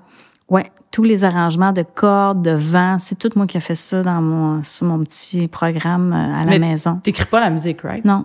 Fait que comment ah, avec un clavier. Tu, l'as joué au clavier aux musiciens, mettons ben, qui jouaient du, corps? Je, l'écrivais euh, ben, au clavier, puis ça se marque. Tu sais, c'est. Ah oui, avec le logiciel. Le logiciel, ça l'inscrivait. A écrit les partitions pour toi? Puis il y a quelqu'un qui a écrit les partitions pour moi. Ouais. Ah, c'est vraiment cool. Mais tu sais, cet album-là, quand je pense à ça, là, ça, ça a été un album avec des, des, je des invités toute étoile. Là-dessus, j'ai, j'ai Catherine Major qui est venue jouer du piano, j'ai Louis-Jean Cormier qui est venu chanter une tune avec moi. Olivier Langevin, on Olivier Langevin euh, aux guitares, Joe Grass, Laurent Célie, Marie-Annick Lépine, Dan Toin. Écoute, là, euh, ça se passe, là. Tu sais, un joueur de corps français, une joueuse de corps anglais, Mélanie Auclair au violoncelle, Josiane euh, au violon, euh, Marianique au violon, des cowboys. Euh, Tout ce beau monde-là était pas là en même temps. Non. Vous avez fait ça étape par étape, tu les as fait venir. Euh, ouais. C'était-tu toutes des personnes que tu connaissais déjà? Oui. Oui, carrément. Ben, sauf ah, les, les, cool. sauf les deux instruments classiques. Le corps français et le corps anglais, je les connaissais pas. Mais ils ont bien fait ça. Jocelyn, puis elle, elle s'appelait, ah, je me rappelle plus. José, je pense. Je me rappelle plus. Mais ils étaient super professionnels, ils ont, sont venus, ils ont tout fait. Euh, Mais je trouve ça le fun parce que du fait que c'est toi qui as euh, inventé ces arrangements-là sur un clavier un petit peu à l'instinct, je trouve que ça, ça, ça donne une personnalité d'arrangement qui est différente que si c'est un arrangeur classique qui avait fait ça. Ouais. Ça donne des lignes mélodiques qu'on entend moins souvent jouées par ces instruments-là. Puis c'est le fun, c'est quelque chose qui aurait pu être joué par une guitare, mettons, mais juste le fait de le mettre entre les mains d'un instrumentiste différent, là, tout d'un coup, tu ouvres un monde, un nouveau monde, tu sais. Est-ce que c'était comme une exploration que tu voulais faire pour amener quelque chose de différent comparé à l'album d'avant? Ouais, j'avais ah hein? vraiment le goût là. je le vois dans tes yeux là, oh, oui, non, c'était le, fun. Puis là, je tripais avec mon logiciel. Puis là, j'avais des sortes de sons euh, classiques. Puis je me suis vraiment vraiment amusée avec ça. J'avais, j'ai eu vraiment du fun. Ça, c'est un, c'est un beau moment ça car migratoire, là, on avait eu aussi au drum, on avait Marc-André, le, le, le mal, Marc-André Larocque, et Robbie Coster euh, mm. du, groupe de Patrick Watson. Ben oui. Tu sais, j'ai été là, choyée là, au niveau des instrumentistes euh, féminines et masculins. Là. On a eu, écoute, j'en revenais pas. J'ai fait un petit making-of, d'ailleurs, euh, j'avais une petite caméra avec moi, puis j'ai filmé beaucoup. Il y a même eu Jean-Guy Grenier, le, maître du pedal steel, qui est venu faire un, un, solo. Écoute, moi, je, je, lis la liste des, des, musiciens invités sur cet album-là. Je me dis, ça se peut pas, là, comment? Puis c'est incroyable. J'ai vraiment été choyée, là. Wow. Puis ça t'amenait donc dans les arrangements musicalement à des endroits que tu n'aurais pas entendu d'instinct, toi, en tant que toi-même, mettons? Ben, tu leur donnais la place qu'il fallait? Ben, tu sais, mettons, Joe Grass, on y a pas dit quoi jouer. Ben non, on, y a juste joué à tune, puis vas-y, tu sais. Puis il nous a, il nous a fait des tracks, on, on en avait la gueule à terre, là. Fait que, oui, tu sais, j'ai... Pareil pour Catherine Major, tu sais, pour euh, Perdu, on avait les, les, accords, mais c'est elle qui a... Qui a fait l'arrangement de piano. Ben oui, au fur et à mesure, après une bonne bouteille de vin. Cette chanson-là, parlons-en donc. Ouais. C'est coup de poing en tabarouette. Ouais. J'ai ça c'est une chanson qu'on a enregistrée d'ailleurs euh, après souper. tout le monde en même temps? Après souper, tout le monde en même temps. Mais en fait, il y avait Catherine, Jocelyn et moi seulement. Puis euh, il y avait Sylvain Cormier du Devoir qui était là parce qu'il voulait faire un papier. Fait que lui il a assisté à l'enregistrement de cette chanson-là live. Hey, j'aurais aimé ça être à sa place. My God. Puis euh, on a fait peut-être cinq ou six takes. Puis à un moment donné, la magie a opéré. Puis c'était jamais pareil. Il faudrait. Mm-hmm. je, pense. Mais ben, j'ai sûrement les autres tracks, là, mais à chaque track, c'était complètement. Ben, pas complètement différent, mais Catherine. Il y avait toujours quelque chose. Ben oui, c'est ça. Catherine, c'est Catherine. Moment. elle était. Oh mon Dieu, c'était, c'était des beaux moments. Là. On avait, on avait eu une bonne, une bonne bouffe avant. Tu sais, on avait vraiment tout mis à table là, pour que l'ambiance soit, soit belle, feutrée. C'était le soir, euh, un petit verre de vin, puis on Ouais, ça a vraiment été un album avec beaucoup, beaucoup d'amour, beaucoup de d'amitié, de, de, de, bonne bouffe, de ça vraiment... c'est le fun parce que quand tu, tu, tu, dois comme assumer ou mettre sur disque des chansons qui ont des propos aussi variés ou aussi puissants, mettons. C'est le fun d'avoir cette gang-là, d'avoir une énergie, l'énergie qu'il faut pour le mm. rendre. Puis surtout pour cette chanson-là, je trouve, je, je reviens là-dessus parce que j'ai pas trouvé de meilleure façon de résumer la chanson perdue que par un bout de texte et mon amour n'est plus le tien. Mm. Ouais. Puis j'ai l'impression que tu tu me disais que des fois ça part direct de toi, des fois ça ça peut s'emprunter à d'autres, mais là pour moi c'est comme touchant dans le sens de mise à nu là. Mais c'est c'est l'amour qui s'étiole, tu sais, on a tous vécu ça, hein? puis euh, on va se rendre compte qu'on n'est plus, euh, tu sais, on est on n'est plus à la même place c'est, coup de poing, ça, quand tu te rends compte de ça dans une relation. Ouf! Puis rien que tu peux faire vraiment. C'est, la, c'est comment les choses évoluent hein, entre deux personnes. Chaque personne évolue de son bord. Est-ce qu'on évolue ensemble ou on, tranquillement on, s'éloigne? C'est des constats euh, que tu fais. Puis, ouais, ça. On sent tout ça dans l'interprétation, en tout cas. Oh oui, il y, a, eu, c'est comme je te dis, ça, ça oui, j'ai pleuré une shot, mais c'est pas ça, ça. Il y a des albums où j'ai pleuré plus que ça. D'accord. Non, ouais, le but c'est pas de te faire pleurer. Non ah, j'espère. Non, non. Euh, ben parlons du duo avec Louis Jean. Oui. Peut-être. Euh, en fait, euh, le bonheur est parfois maladroit. Ouais. Comment ça s'est passé cette histoire-là? C'était une chanson que tu avais déjà composée juste pour toi, puis ou tu avais pensé en duo? Euh, C'est une chanson que j'ai écrite euh, en pensant à un duo, ouais. Un duo goffé ou on s'en fout? Non, goffé. Puis euh, j'avais vu Louis, tu sais Louis Jean à l'époque, mais il était avec Carquois, là, il avait pas encore commencé sa, sa, carrière solo. Puis je l'avais vu en show à côté de chez nous, vers Bouteille puis euh, il était venu chanter avec Marie-Pierre Arthur avant qu'elle fasse son premier album. Elle faisait mhm. des, petits shows. Euh, c'était son autre band. Ça s'appelait comment? Non, elle avait un autre band. En tout cas. Puis Robbie était là aussi. C'est là que j'ai vu Robbie jouer la première fois. Puis c'est là que j'ai vu Marie-Pierre chanter avec, avec Louis-Jean. Puis j'ai fait comme, OK, ce gars-là comprend vraiment c'est quoi un duo. il place, il se place d'une façon tellement parfaite.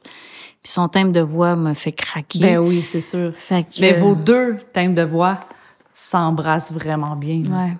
Honnêtement. c'est une belle tune, ça. Je suis vraiment contente de cette chanson-là. Peut-être que tu, tu, lui as demandé, puis il a dit oui spontanément comme ça? Il est fin, hein? Ah, c'est vraiment cool. Ouais, il m'a, il m'a dit, ben oui, j'ai envoyé la tune, il aimait ça. Il dit, ben oui. Fait qu'il est venu un moment donné, un après-midi en studio. C'est lui qui a trouvé sa, sa, sa tonalité, sa voix, là.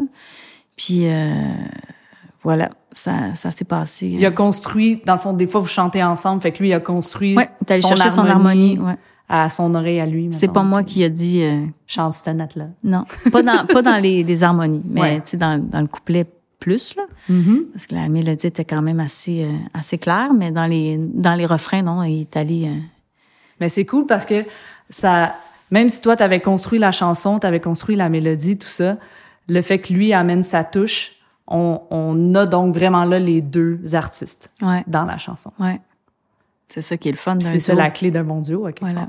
J'imagine. J'imagine. J'en ai, ben, j'en ai pas fait beaucoup. J'en ai fait deux duos dans ma vie. Puis les deux, je suis quand même. Plus Michel Barbara. Mais c'est ouais, pas tout à fait la même pas chose. tout à fait, c'est pas chanté, mais ouais. Tu as parlé des nominations à la disque de cet album-là, mais tu as, gagné un prix auteur, compositeur, interprète Canadian Folk Music Awards. Oui, c'est vrai. Pour cet album-là. Oui. Ça, c'est très cool. Oui. Un prix en Suisse aussi? Oui, au Festival Puy-Lavaux, euh, le prix d'auteur, compositeur, interprète. T'es allé jouer là-bas? Oui, je suis allée jouer là-bas. Euh... Comment ça marche? C'était par la gérance ou? Euh, par mon booker. Okay. C'est lui qui, qui m'avait trouvé. J'ai pas fait beaucoup de shows en Europe, malheureusement. J'aurais aimé avoir un petit peu plus de, mm -hmm. de présence là-bas. Là. Je suis rarement, euh, j'ai rarement joué en, en, France ou en Suisse, mais ce festival-là, je l'ai fait. Je l'ai fait euh, avec mes chansons. Je l'ai fait aussi. J'ai accompagné Marianne Lépine. Oui. J'étais allée, donc j'étais allée deux fois à ce, à ce, ça a lieu toutes les deux ans. Je pensais pas à chaque année. Fait que l'année où je suis allée, ben écoute, euh, ils m'ont fait gagner le prix. Fait que j'étais bien contente. C'est quoi le prix, mettons? C'est une, c'est une sculpture qui Okay. est faite par un, un monsieur Ouais. qui s'appelle Lebel. Guy, Lebe, Guy, Guy Bell. C'est un Guy Bell. Guy Oui. Bell. Oui, c'est une grosse structure en bronze. Fait que c'était très lourd dans les bagages à ramener. Il payait le, le, il payait le Il payait- surpoids, j'imagine? Non, ils n'ont pas payé le surpoids. mais il n'y a pas eu de surpoids. J'avais pas, tu sais. Tu voyages Suisse, léger? Oui, je voyage léger. Ah, voilà. d'accord. Voilà. non, je l'ai fait fondre. Puis non, non, c'est pas. Ouais, c'est ça. J'ai fait fondre, je me suis fait un olivier avec. Ouais, c'est ça. Et boy, un Olivier. hi. Euh, tu parlais que Cœur migratoire, c'est un album dont tu es très fier. Tu Ouais. pas tant de choses à retoucher dessus. Est-ce que tu as quand même un- une réparation? C'est pas obligé d'être une chanson, là. Ça peut être carrément autre chose, mais. Ben, tu sais, la seule chanson qui détonne un peu, à mon avis, c'est bien faire les choses. Que, bon, c'est avec le recul, c'est, parce qu'elle est plus, je sais pas, elle a un côté un petit peu plus pop, peut-être, celle-là, que, que, que les autres, mais sinon, euh, La guide de Langevin est vraiment cool. oui, par exemple, c'est vrai. Ben oui, mais c'est ça. Là, c'est, il- fait qu'il y a toujours un petit quelque chose fait, Oui, c'est mais, ça. son- mais, euh, ouais, ouais, c'est ça. Parce que, honnêtement, cette chanson-là, je savais pas trop où elle s'en allait. Puis Jocelyn m'a dit, fais-moi Fais confiance, On, va, on, va, on va inviter Olivier, il va trouver quelque chose. Puis comme de fait, tu euh, t'invites Olivier Langevin, tu, tu le plugues, puis euh, tu, mets une guitare entre les mains, euh, même si elle est pluguée dans un toaster, ça va bien, ça va bien, ça va bien sonner, là, c'est, c'est incroyable. Ce musicien-là est formidable. Je sais. Ouais. Puis euh, fierté, là, c'était peut-être plusieurs à Ah, choisir. Là, ou- c'est ça. Là, s'il y en a, il y en, il y en a beaucoup. Mais j'irai avec Je vais rester, Hmm. qui est la chanson sur laquelle j'ai passé beaucoup de temps pour les arrangements avec le corps français, le corps oui, anglais. Ben oui. Puis encore aujourd'hui, c'est pas pour rien non plus que je l'ai refait sur 20. C'est une de mes chansons coup de cœur euh, de mon répertoire en, général. Puis c'est le propos est beau aussi. Tu sais, je voulais juste. euh, c'est un peu une, une, une, une ode à la, à la planète, tu sais, que, que malgré tout ce qui est pas beau, qui est mauvais, autant chez les gens que dans... Moi, j'ai envie de rester, tu sais, puis de, de faire ma part pour que ça soit un, un, un meilleur monde. Je sais que ça a l'air cul de même à dire de même, mais c'est bien, c'est bien exprimé trouves- dans la chanson. C'est ça, quand tu trouves des bons mots, des belles images, puis tu fais un beau texte de tune avec, c'est moins... euh, Voilà. Mais c'est bien. C'est à force d'écrire des chansons, il y en a toujours qui gardent une place particulière pour différentes raisons. Fait que, Voilà. euh, c'est génial. Euh, on arrive déjà au cinquième album, Oh oui. Les Murs blancs du Nord, Oui. 2012, Oui. quatre ans après Cœur migratoire. Oui. Je me demandais, ça n'a pas vraiment rapport avec l'album, mais euh, est-ce que c'est, tu as dit que t'écrivais pas beaucoup de ça. Est-ce que c'est difficile pour toi à créer? As-tu déjà comme vécu des pannes ou des moments où tu étais figé et tu te dis, oh my god, il n'y a rien qui sort, qu'est-ce qui va m'arriver? Oh oui. Oui? Oui. La plus, la plus intense a eu lieu après euh, La pluie entre nous. OK. C'est pas pour rien que j'ai pas fait un autre album de chansons originales depuis La pluie entre nous qui est sorti en 2016, donc ça fait cinq ans déjà, tu vois. Mhm. Euh, oui. Il y a eu des moments, euh, oui. Oh oui. je suis pas quelqu'un qui écrit beaucoup, puis il y a des moments, me sont pour en, reparler, là, mais tu sais, euh, une, carrière qui est longue comme la mienne. Ben oui.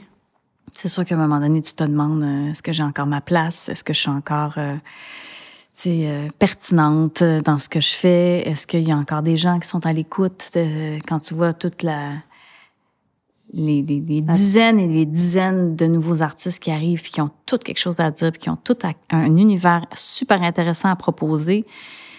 Tu te sens, c'est sûr que tu te sens un petit peu poussé. Comme moi, ma génération, on a poussé dans le cul des, des, des rivards puis des, des séguins.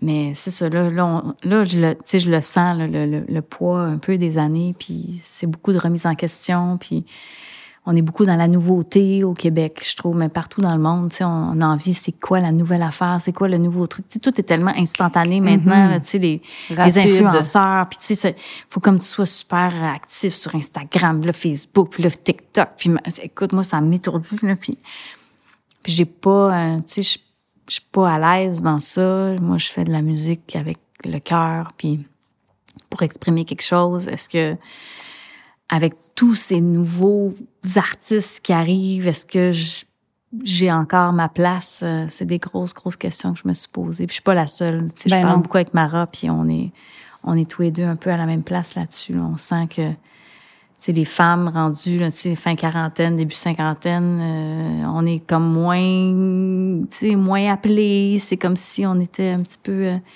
c'est ça, on, on, a plus envie, je pense, d'entendre parler de ce qui vient sortir puis de ce qui est nouveau que c'est aussi une nouvelle manière de faire justement avec tous les réseaux sociaux comment comment se vendre comment se représenter qu'est-ce qui crée le buzz qu'est-ce qui fait que tu vas attirer l'attention si tu fais paraître quelque chose de nouveau maintenant ouais c'est ça c'est beaucoup euh, c'est beaucoup dans la c'est ça dans l'instantanéité des choses puis moi je viens pas de cette école là j'ai pas tu sais j'ai fait que, ouais, c'est des grosses remises en question. Mais tant que je vais avoir du plaisir, je pense à. Tant que, tant que les chansons vont sortir, je vais avoir du plaisir à les, à les faire, je pense que je vais avoir envie de continuer. Mais déjà, euh, parce que là, on, parle un petit peu plus récemment dans le temps, mais dans le temps des Murs Blancs du Nord, en 2012, ça commençait. Le premier était quand même en 98, fait que ça fait déjà quand même un moment. T'avais pas encore un début de questionnement de cet ordre-là? C'est vraiment venu plus tard? Pas encore, mais ça s'en venait. non, là, je suis encore dans le, dans, dans le train, là, tu sais, je, parce que parce que Camp Migratoire a une, une réponse extraordinaire. C'est l'album qui a le plus vendu. J'avais, j'avais énormément d'invitations. Tu sais, j'ai fait euh, Studio 12 plein de fois. Tu sais, j'étais vraiment invitée dans toutes les émissions. Euh, mm-hmm. J'ai fait, je faisais les shows de variété à la, tu sais, de, de fin de soirée à, Radio-Canada. Tu sais, je, j'étais encore, tu sais, j'étais au pic, je te dirais, là, de, de, de, ma carrière. Là. Si, avec le recul, je peux dire que Camp Migratoire, c'est là que ça, ça a monté le plus haut. Fait que quand je suis arrivée pour faire les murs blancs du Nord, j'étais encore sur cette vague-là, tu sais. Fait que moi, je me disais, ben ça va juste continuer à monter, tu sais. Ouais. Parce que tu te dis, ben ça peut juste, tu sais, comme ça monte tranquillement. Là, ça, monte, ça monte, ça monte, ça quelque part. Vu que c'est pas fulgurant, puis après ça, ça drop comme vraiment un succès éphémère, mettons. Ouais. Le, le feeling, c'est que je continue, je fais mon chemin, puis tranquillement, pas vite. Là, j'arrive à, à, un endroit qui est vraiment trippant qui correspond à, à certains objectifs, j'imagine, que tu avais, puis de te dire, OK, là, à partir de là, j'ai goût encore de continuer d'aller plus haut. Voilà. Fait que j'étais vraiment dans ce minding-là là, quand j'ai écrit euh, Les Murs Blancs du Nord. Fait que ça allait vraiment bien, là, tu sais. Euh. Fait que euh, non, ça a été un, ça, un autre disque avec Jocelyn qu'on a fait chez Victor en très peu de temps. Celui-là, on l'a fait vraiment plus rapidement parce qu'on a fait de la pré-prod, ce que j'avais jamais fait avant. OK en band. Ah c'est ça. Avant, tu faisais les maquettes de ton côté. Tu développais des idées d'arrangement, mettons, chez vous ou à la limite à deux. Ouais. Puis là, ça se construisait, ça se studio. enregistrait en studio. Tandis que là, pour cet album-là, c'était cinq jours. Ouais, on a enregistré tout l'album en cinq jours, puis on a fait trois jours de pré-prod avant en local avec François Lafontaine, ben Robbie, Jocelyn et moi. On était les quatre. tout le ben, monde. c'est ça. Ça, ça explique euh, aussi parce que ça fait quelques fois que que je parle avec des gens qui ont fait des projets avec euh, François Lafontaine ou avec Olivier Langevin ou avec pépinière d'idées. Tu m'étonnes. non, mais puis puis je suis pas étonnée en fait. C'est toi qui as fait appel à lui?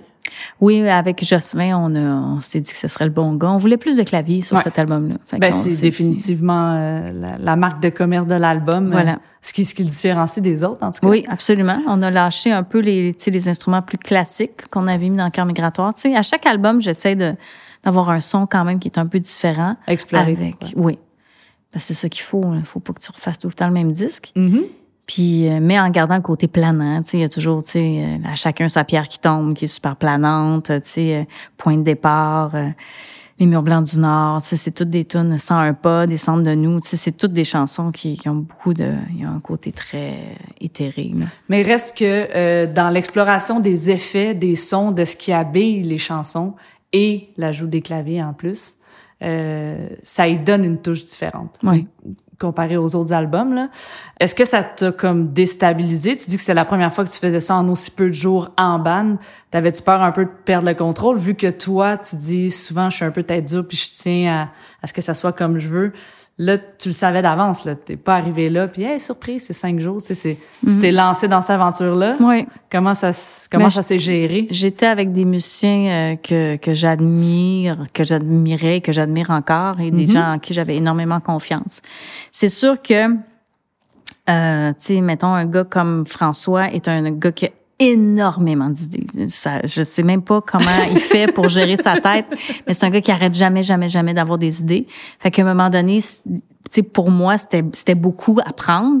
Fait qu'il fallait quand même choisir dans ses idées où on enregistrait tout, puis après ça, on se disait, ben, ouais, c'est ça, on va, on va choisir après. On va faire du ménage après. Mais on, a, on, on, avait l'embarras du choix. Là, parce que François, il t'en donne, il t'en donne, il t'en donne, il t'en donne. Fait que ça, c'est le fun, parce qu'après ça, ça donne, ça donne, ça t'ouvre plein de portes, là.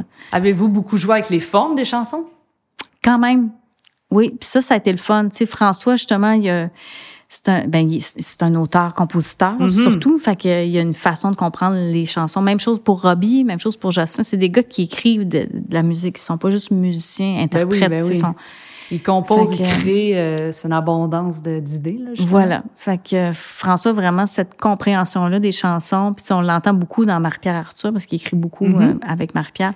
Des fois, c'est juste deux, euh, tu sais, euh, deux, une forme ou une demi-forme où il va, ou deux temps, puis l'effet slingshot qui appelle, tu sais. Mm-hmm. Euh, qui, qui, va comme tu penses que ça va encore attendre pendant deux temps mais non non ça, ça revient tout de suite fait que lui il a fait ça beaucoup dans, dans une coupe de tunes là il dit oh, on pourrait faire ça puis on pourrait enlever ça fait que, euh, ouais, il a, il, a, aidé beaucoup là, dans les formes. Il s'en est, s'en est mêlé. Même chose pour Robbie. Robbie aussi avait tout le temps des bonnes idées. Non, c'était vraiment le fun. C'était super nourrissant pour moi. Il y a des choses là-dedans qui t'ont sûrement servi pour la suite aussi après, peut-être? Mais hein, Musicalement, au niveau des, des, formes, justement, tout ça? C'est ça qui est le fun. Quand tu côtoies des musiciens que tu admires puis qui sont vraiment bons, ben ils peuvent juste t'améliorer toi. Mm-hmm. Exact. D'où euh, l'importance de s'entourer de gens euh, des meilleurs, tu sais qu'est-ce que ça t'apporte de différent de travailler avec quelqu'un, mettons, comme Salomé Leclerc, sur tes musiques? Parce qu'elle a quand même des différences musicales, des différences, euh, comment dire, un, peu plus alternatives, mettons. Ouais.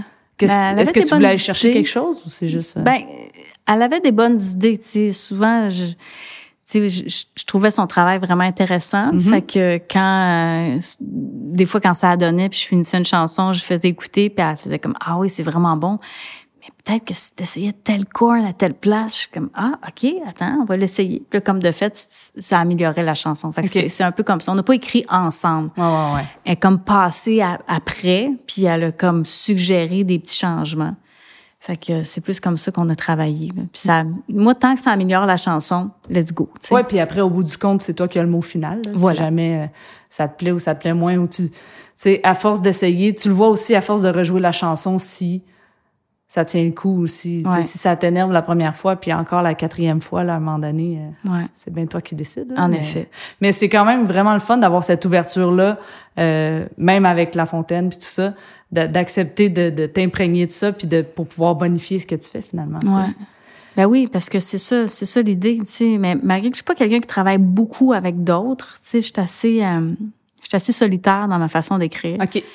Euh, j'écris pas beaucoup. Euh, en fait, j'écris pas avec les autres. Euh, au pire, tu sais, quelqu'un va après, euh, après coup, me, me, donner des cues, comme là pour le, mon nouvel album à venir l'année prochaine. je travaille euh, avec Vincent Legault, qui, euh, qui est dans les Dear Criminals, puis qui est dans le Random Recipe. Puis, tu sais, il y a une chanson, tu sais, que je lui ai envoyée, était finie, guitare était finie, là. Il y avait toutes, euh, toutes les parties étaient là. Puis, un moment donné, il m'arrive et dit, hey, là, j'entends vraiment un bridge. En tout cas, je t'ai joué quelque chose. Tu le prends si tu veux, tu le laisses. Puis finalement, c'est vraiment meilleur avec sa partie en plus. Fait que, Là, tu vois, il va, il va y avoir une chanson qu'on va avoir coécrit ensemble, mais on l'a pas coécrit ensemble dans le sens où moi, j'ai écrit la tune, je pensais qu'elle était terminée, je lui ai envoyé, puis lui, il a entendu quelque chose d'autre. C'est en cours de processus. Puis il a comme rajouté un, morceau, là, tu sais, il a mm-hmm. comme rajouté un, bras euh, à la, à la chanson. Fait que tant que ça améliore la chanson, moi, je suis toujours, euh, je suis toujours willing, là. Puis pour les Murs Blancs du Nord, est-ce que euh, tu travaillais déjà avec Gaël pour les textes? Non, c'est venu plus tard. C'est venu, à l'album d'après. Ouais, c'est venu à la, la pluie entre nous. Si j'avais à donner une troisième vague à, à ta discographie, là, à partir de celle-là, il y a comme un Ouais, ça se peut. Une marche qui s'est soulevée au niveau de, de, la parole. Ah ben Colin, tu me fais plaisir parce que mais tant mieux parce que tu sais je, je, relis mes premiers textes puis je trouve que tu sais c'est bon, c'est des premiers textes. C'est normal. Mais tu sais puis même je là je te je te tu sais, là, je vois mes, mes nouvelles chansons que tu n'as pas entendues, mais que je pense que ça a pris une, coche encore. C'est un peu ça le but aussi, c'est qu'à chaque fois, euh, j'essaie de m'améliorer. loin puis on s'améliore là, mais c'est ce qu'on veut. Pour 101 pas? Ouais, ben ça c'est on, on, revient un peu à l'Odyssée là, c'est un peu le même genre de. Bon, mais je suis contente que tu dises ça parce que pour moi cette chanson là c'est un masterpiece là. Ah, pour vrai? Ben oui, quand même. Wow. C'est la chanson maître. Euh, euh, tu sais, on est encore dans la douleur de... Ben, de la perte. De la perte, c'est ça, de ne plus aimer, ou en tout cas de ne plus être aimé. Mm. Il y a un bout de texte, j'ai pas pu m'empêcher de le noter parce que je trouve ça juste trop, euh, trop beau. C'est euh, Si je me lasse de nous, de ton souffle dans mon cou, si mon désir échoue, s'il peine à tenir debout, j'aurais sans doute fort à faire avant d'aimer autant. Ouais. C'est fort quand même. Ben, peines d'amour, ça fait mal. mais c'est chargé dans le propos, mais au niveau de la musique aussi, c'est vraiment le fun. En fait, justement, tu parlais de l'exploration puis de faire confiance aux musiciens qui t'entourent, avec qui tu es en studio. La construction d'une chanson comme ça, explorer les dynamiques, euh, on, on fait embarquer des instruments, on les fait disparaître, on rajoute de l'effet. Ah, ça, c'est très Comment ça se passe? Ouais, celle-là, tu vois, je l'ai jamais faite live parce que je voyais pas comment je pouvais faire cette hmm. chanson-là live. C'est trop un trip euh, de subtilité musicale. Tu sais, tu peux pas reproduire ça euh, en show, là, en tout cas. Fait que, tu vois, ça, c'est une chanson que j'ai jamais rejouée. Tu je l'ai faite sur l'album, puis je pourrais même pas t'a jouer à la guitare, là. Je, je, je, ouais. Mais vous, tu sais, tu disais que vous jouiez tout le monde ensemble pendant l'enregistrement. Fait que pour faire des chansons comme ça, vous, ça prend Fallait qu'on se regarde. c'est ça, hein? Faut se regarder dans les yeux, puis. Euh, Parce qu'il y a vraiment des, des moments où on sent quasiment que ça, ça respire. ça... C'est comme si t'entends les, ouais, on était vraiment, euh, on était connectés. Puis pour les murs blancs du Nord, euh, ta rénovation, ce serait quoi? Ma rénovation. Oh, plus les albums avancent, hein, plus on est comme en, paix. Ça, c'est normal. C'est toujours comme ça. Mais peut-être je n'y suis pour rien. Tu vois, ça, c'est une tune que j'ai pas fait en show non plus parce que j'avais pas le goût. Hmm. Euh, parce que c'est lourd? Parce que musicalement, je la trouve mal aboutie. Ah. Euh, mais sais, comme je pense sur disque, ça fonctionne bien. Elle mais, belle, ouais. mais live, j'aurais, j'aurais eu de la difficulté à la rendre comme, comme il faut. Toutes les autres, je les ai jouées en show. Toutes. Sauf 101 pas. Sauf, euh, sans, sauf 101 pas et je ne suis pour rien.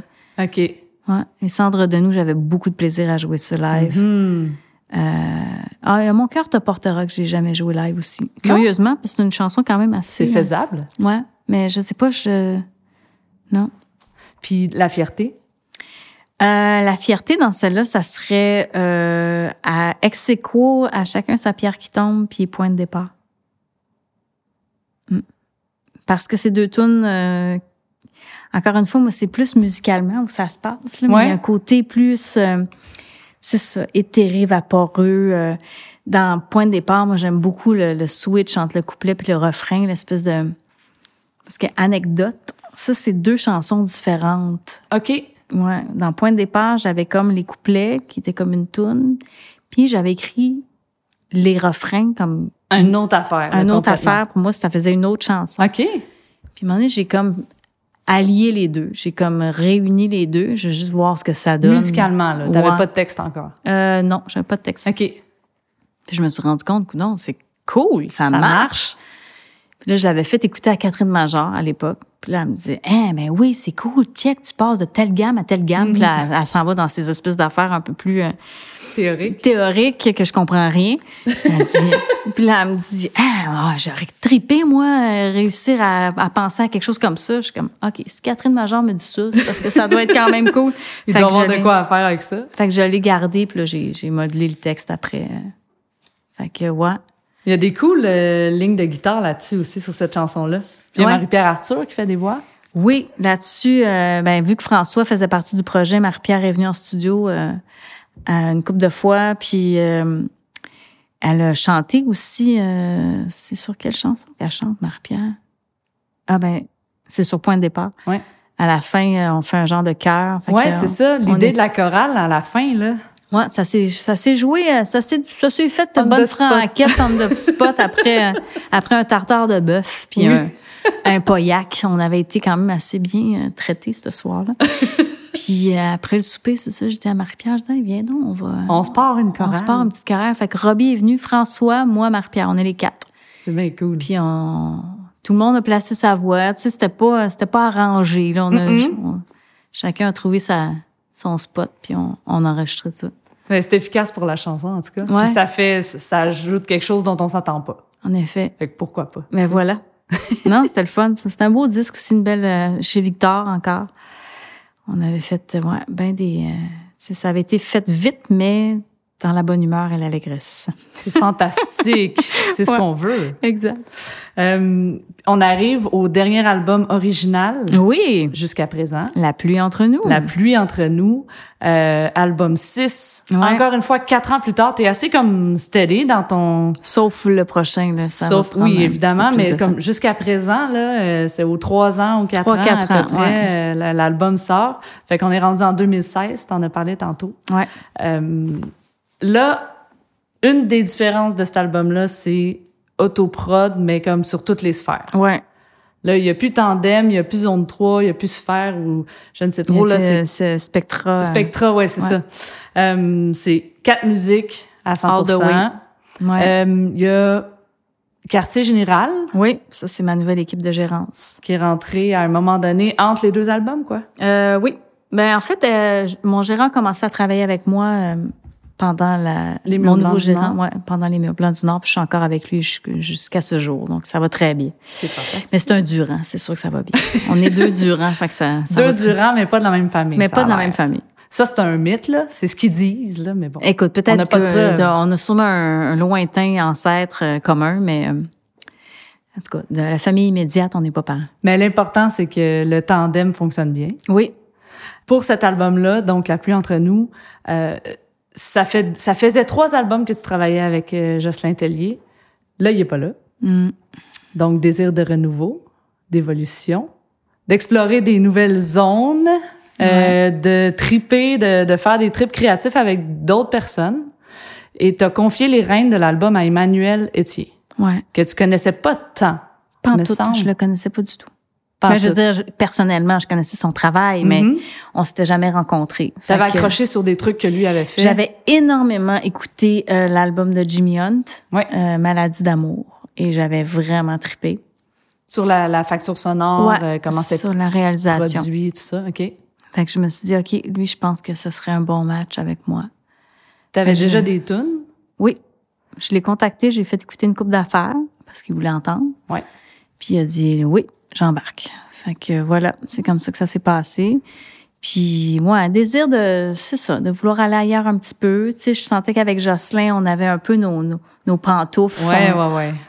Fait que je trouvais ça le fun d'amener quelqu'un de complètement extérieur, d'une autre génération aussi, tu sais. Euh, puis de voir qu'est-ce que ça allait donner. Puis toujours dans un désir de de se faire bousculer un peu, de, de, changer un peu de son à chaque album, de voir un peu, mais sans changer l'essence de ce que je ben suis. Oui, mais... c'est ça, ça dénature pas du tout là. Non. Ça fait juste euh, ajouter euh, des trucs différents finalement. Voilà.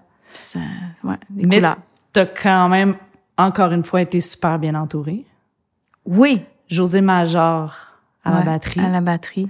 Euh, Joe Grass qui est revenu. Oui, Joe Grass qui, euh, qui est venu faire du pedal steel surtout, ouais. Il y a Salomé qui était aussi dans le décor. Ouais, un petit Euh, peu. Ariane. Ariane, Ariane Moffat, c'est vrai. Ben oui, elle est venue faire beaucoup de clavier, Ariane. C'est drôle parce que quand j'ai lu que c'était Ariane Moffat qui avait fait des claviers sur l'album, moi, j'ai, j'ai, il y avait quelque chose dans, dans les claviers qu'on dirait que j'étais chez nous. Je sais Ah! pas comment l'écrire. Ouais. J'étais comme, ah ouais, ça marche, puis tout. Puis quand j'ai lu que c'était Ariane, ça, tout d'un coup, tout a eu du sens dans ma tête. J'ai fait, OK, c'était la personne avec l'instinct musical qui pouvait habiller ces chansons-là pour que ça fitte. Ouais, Je trouve ça a- vraiment le fun. On l'a fait travailler fort. J'imagine. Ouais, elle est venue une journée seulement, mais euh, elle a travaillé vraiment fort, puis elle était super ouverte. J'ai beaucoup aimé travailler avec elle. euh. C'est la première fois que tu travailles avec? Ou? Ben non, parce que Ariane, elle a joué de la guitare sur mon band pour le show que j'ai fait pour mon deuxième album au Francophonie de Montréal à l'été 2001. Peux-tu croire? Sur Vous la grande scène gamines. Ford. J'avais deux shows. C'était la grosse scène à l'époque. Puis elle était dans mon band. Elle jouait de la guitare, même pas du clavier. Elle jouait de la guitare, puis elle faisait des bacs. C'était formidable. C'était avant son premier album, donc... euh, Puis tu est-ce que c'est comme Jocelyn, tu te rappelles pas comment elle a abouti sur un stage avec toi ou? Euh, Ariane, on s'est sûrement croisés dans différents trucs, euh, tu sais, dans le temps qu'elle était avec Tenzen, puis... les, les différents festivals, les scènes, les ci, les ça, on se croise puis Elle euh, a fait comme deux shows avec moi. OK, deux shows. OK. Ouais, le show de Montréal, puis un autre euh, dans un autre festival, je semble à Coaticook ou euh, quelque part en Estrie, là. Ouais. Pour cet album-là, est-ce que ben il y, a- il y a donc une exploration au niveau des euh, comment dire des arrangements, mais des mélodies vocales aussi, non? Ah, peut-être. Peut-être que c'est venu avec le travail d'arrangement. Peut-être. Mais je me suis fait beaucoup plus bousculer dans cet album-là que je l'ai jamais été dans aucun autre de mes disques. Emmanuel, ben Emmanuel Etier a. C'est pour ça que j'allais les chercher. Tu Mm-hmm. sais, j'ai- il, il- il m'a proposé des affaires parfois qui m'ont vraiment déstabilisée. OK. Euh, par exemple, première gelée Ouais. dans le refrain, c'est avec une espèce de, de, de beat. euh, tu sais, euh, la première fois qu'il m'a proposé ça, j'ai fait ben non non non non non, ben non, c'est pas On peut possible. pas faire ça. Ben non. Puis là, il dit non, non, mais écoute, tu vois, c'est cool. Puis, puis il a vraiment fallu que j'apprivoise. Il a fallu que je laisse aller. Puis c'est le seul disque aussi où j'ai aucun point de réalisation. Tu sais, j'ai- je, je co-réalise pas. Oui, c'est vrai. Et euh, mais je m'en suis quand même beaucoup. Tu sais, je m'en. Comme là, forêt, c'est beaucoup mes arrangements. Euh, Mhm. euh, tu sais, il y a, il y, a, y a- y a beaucoup de chansons. Du beau dans le néant, c'est c'est pratiquement tous euh, tous mes arrangements. La pluie entre nous, même chose. Euh, fait que, tu sais, je me suis mêlée quand même. euh, mais tout- toutes les chansons plus planantes euh, sont plus collées sur ce que sur moi là. Mais tout ce qui est un petit peu plus up tempo. Euh, La complexité quand même, euh, plus de complexité euh, Ouais. rythmique. Ouais. euh, d'exploration, des trucs. J'ose pas dire déconstruit parce que ça l'est pas, mais c'est moins standard, disons. Ouais. Mais sauf que c'est super trippant, puis ça marche parce que ta voix reste au-dessus de tout ça. Ouais, ben la voix reste très aérienne, Mhm. évidemment. J'ai une voix feutrée, fait que, fait que ça vient un peu désamorcer, tu sais, dans certaines tunes qui sont plus. euh, Ouais, ça a été un disque euh, où l'enregistrement s'est fait le plus au, au studio La Traque, mais le- en fait c'était pas au studio La Traque, c'était le, ben c'était pas le. Bon, mais c'est compliqué. Il y a beaucoup, beaucoup de. C'est parce que chez La Traque, il y a beaucoup de studios différents. Oui, il, y a, ok. il y a le gros studio d'Endurant qui appartient à Loujean où, où j'ai jamais mis les pieds. Je sais pas si. Mais il y avait plein d'autres studios. Puis Mhm. le, le, le gars de son avec qui je travaillais, Christian Dan, avait son propre petit studio. Donc c'est là qu'on enregistrait tout l'album. Euh, à l'exception de les pianos qu'on a fait chez Victor. Puis c'est là, on en, qu'on en, on en a parlé tantôt, que Gaël arrive au niveau des textes. Ouais. En fait, euh, Gaël est bien connue dans le milieu. C'est une artiste absolument incroyable euh, à qui tu peux, euh, je, je veux pas dire confier des textes, mais au moins faire lire. Euh, touche dans la bienveillance, est vraiment très bien outillée. avec toi. Ben oui, moi, Ben c'est, oui. c'est une acolyte depuis plusieurs années déjà. Euh, pour euh, justement, comme tu disais tantôt, pour euh, un œil extérieur, faire le tour des textes, te poser des questions. Des fois, c'est challengeant, mais c'est toujours avec une bonne intention. Ouais, ouais.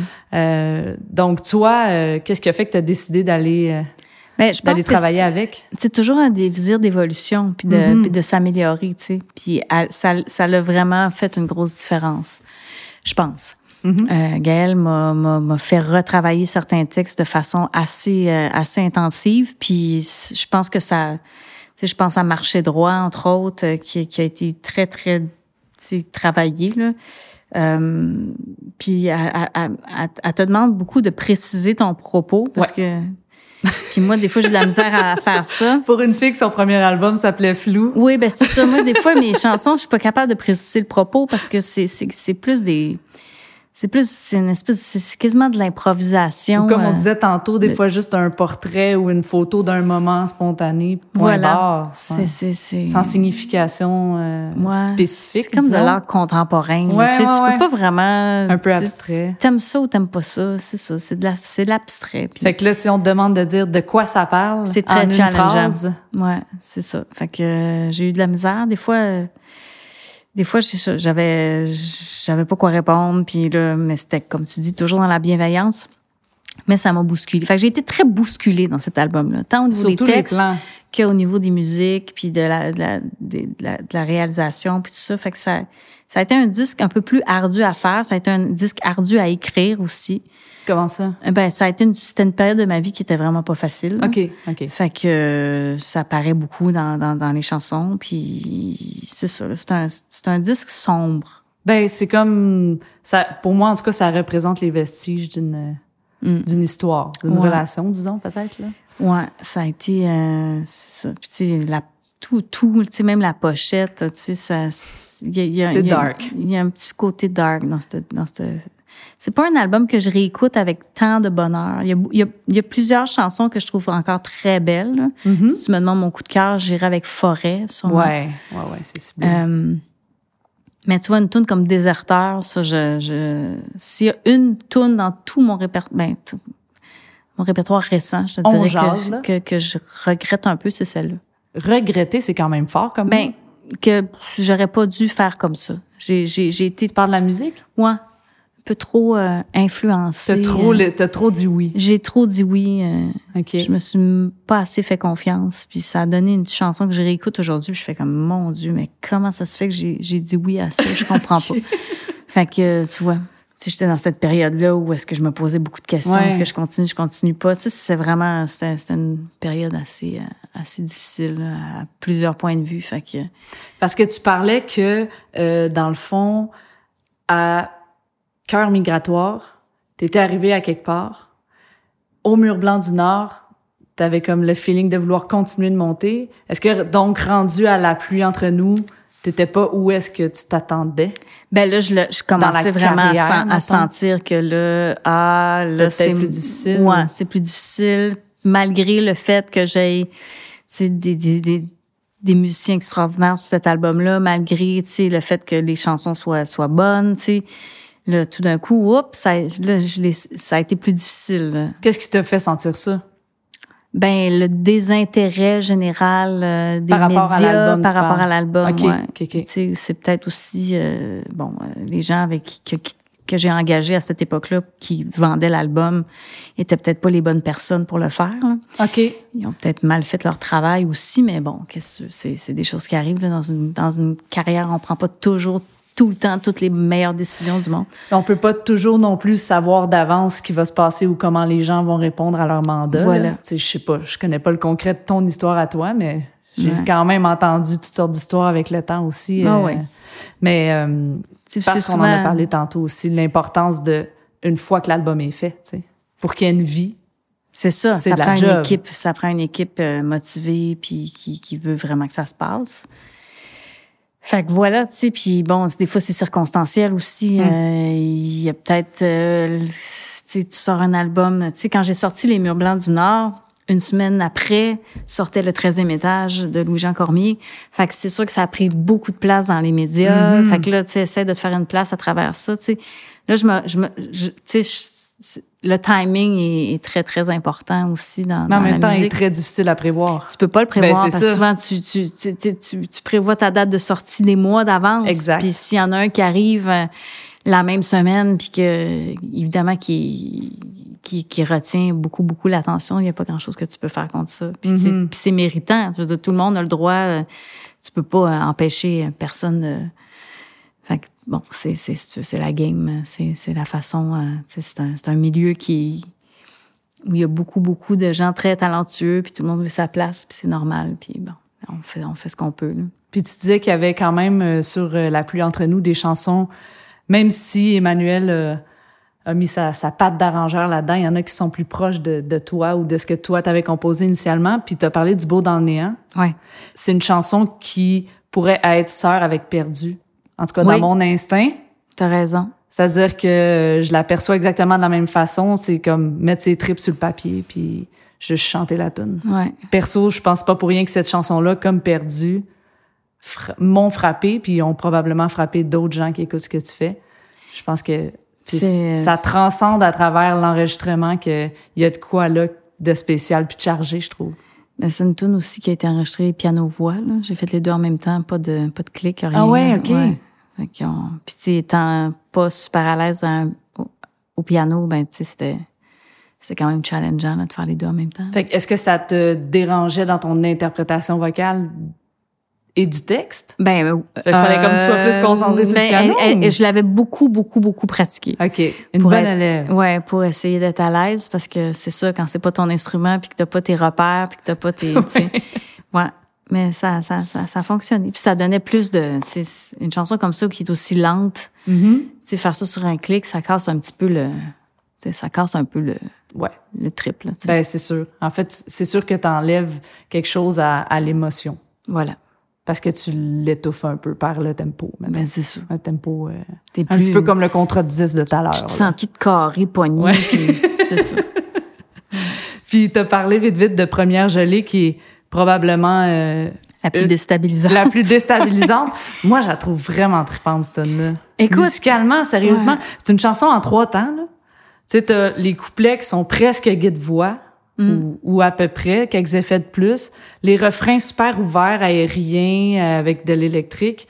Puis après ça, le fameux bout instrumental, groove qui arrive avec les claviers. C'est tellement bon quand ça arrive, cette affaire-là. Je comprends que c'est des... La première fois que j'ai entendu ça sur un album de Catherine Durand, j'ai fait « Ouh! OK, elle va là. Elle va là, c'est ça, elle est allée là. Mais elle serait pas allée là toute seule. Mais c'est ça. Donc, toi, sur ta maquette, c'est la maquette que tu fais chez vous, mettons, de cette chanson-là, première, première gelée. Ah, c'était, c'était, c'était guide voix. Euh, ben straight, ben straight, de A à Z. Ouais.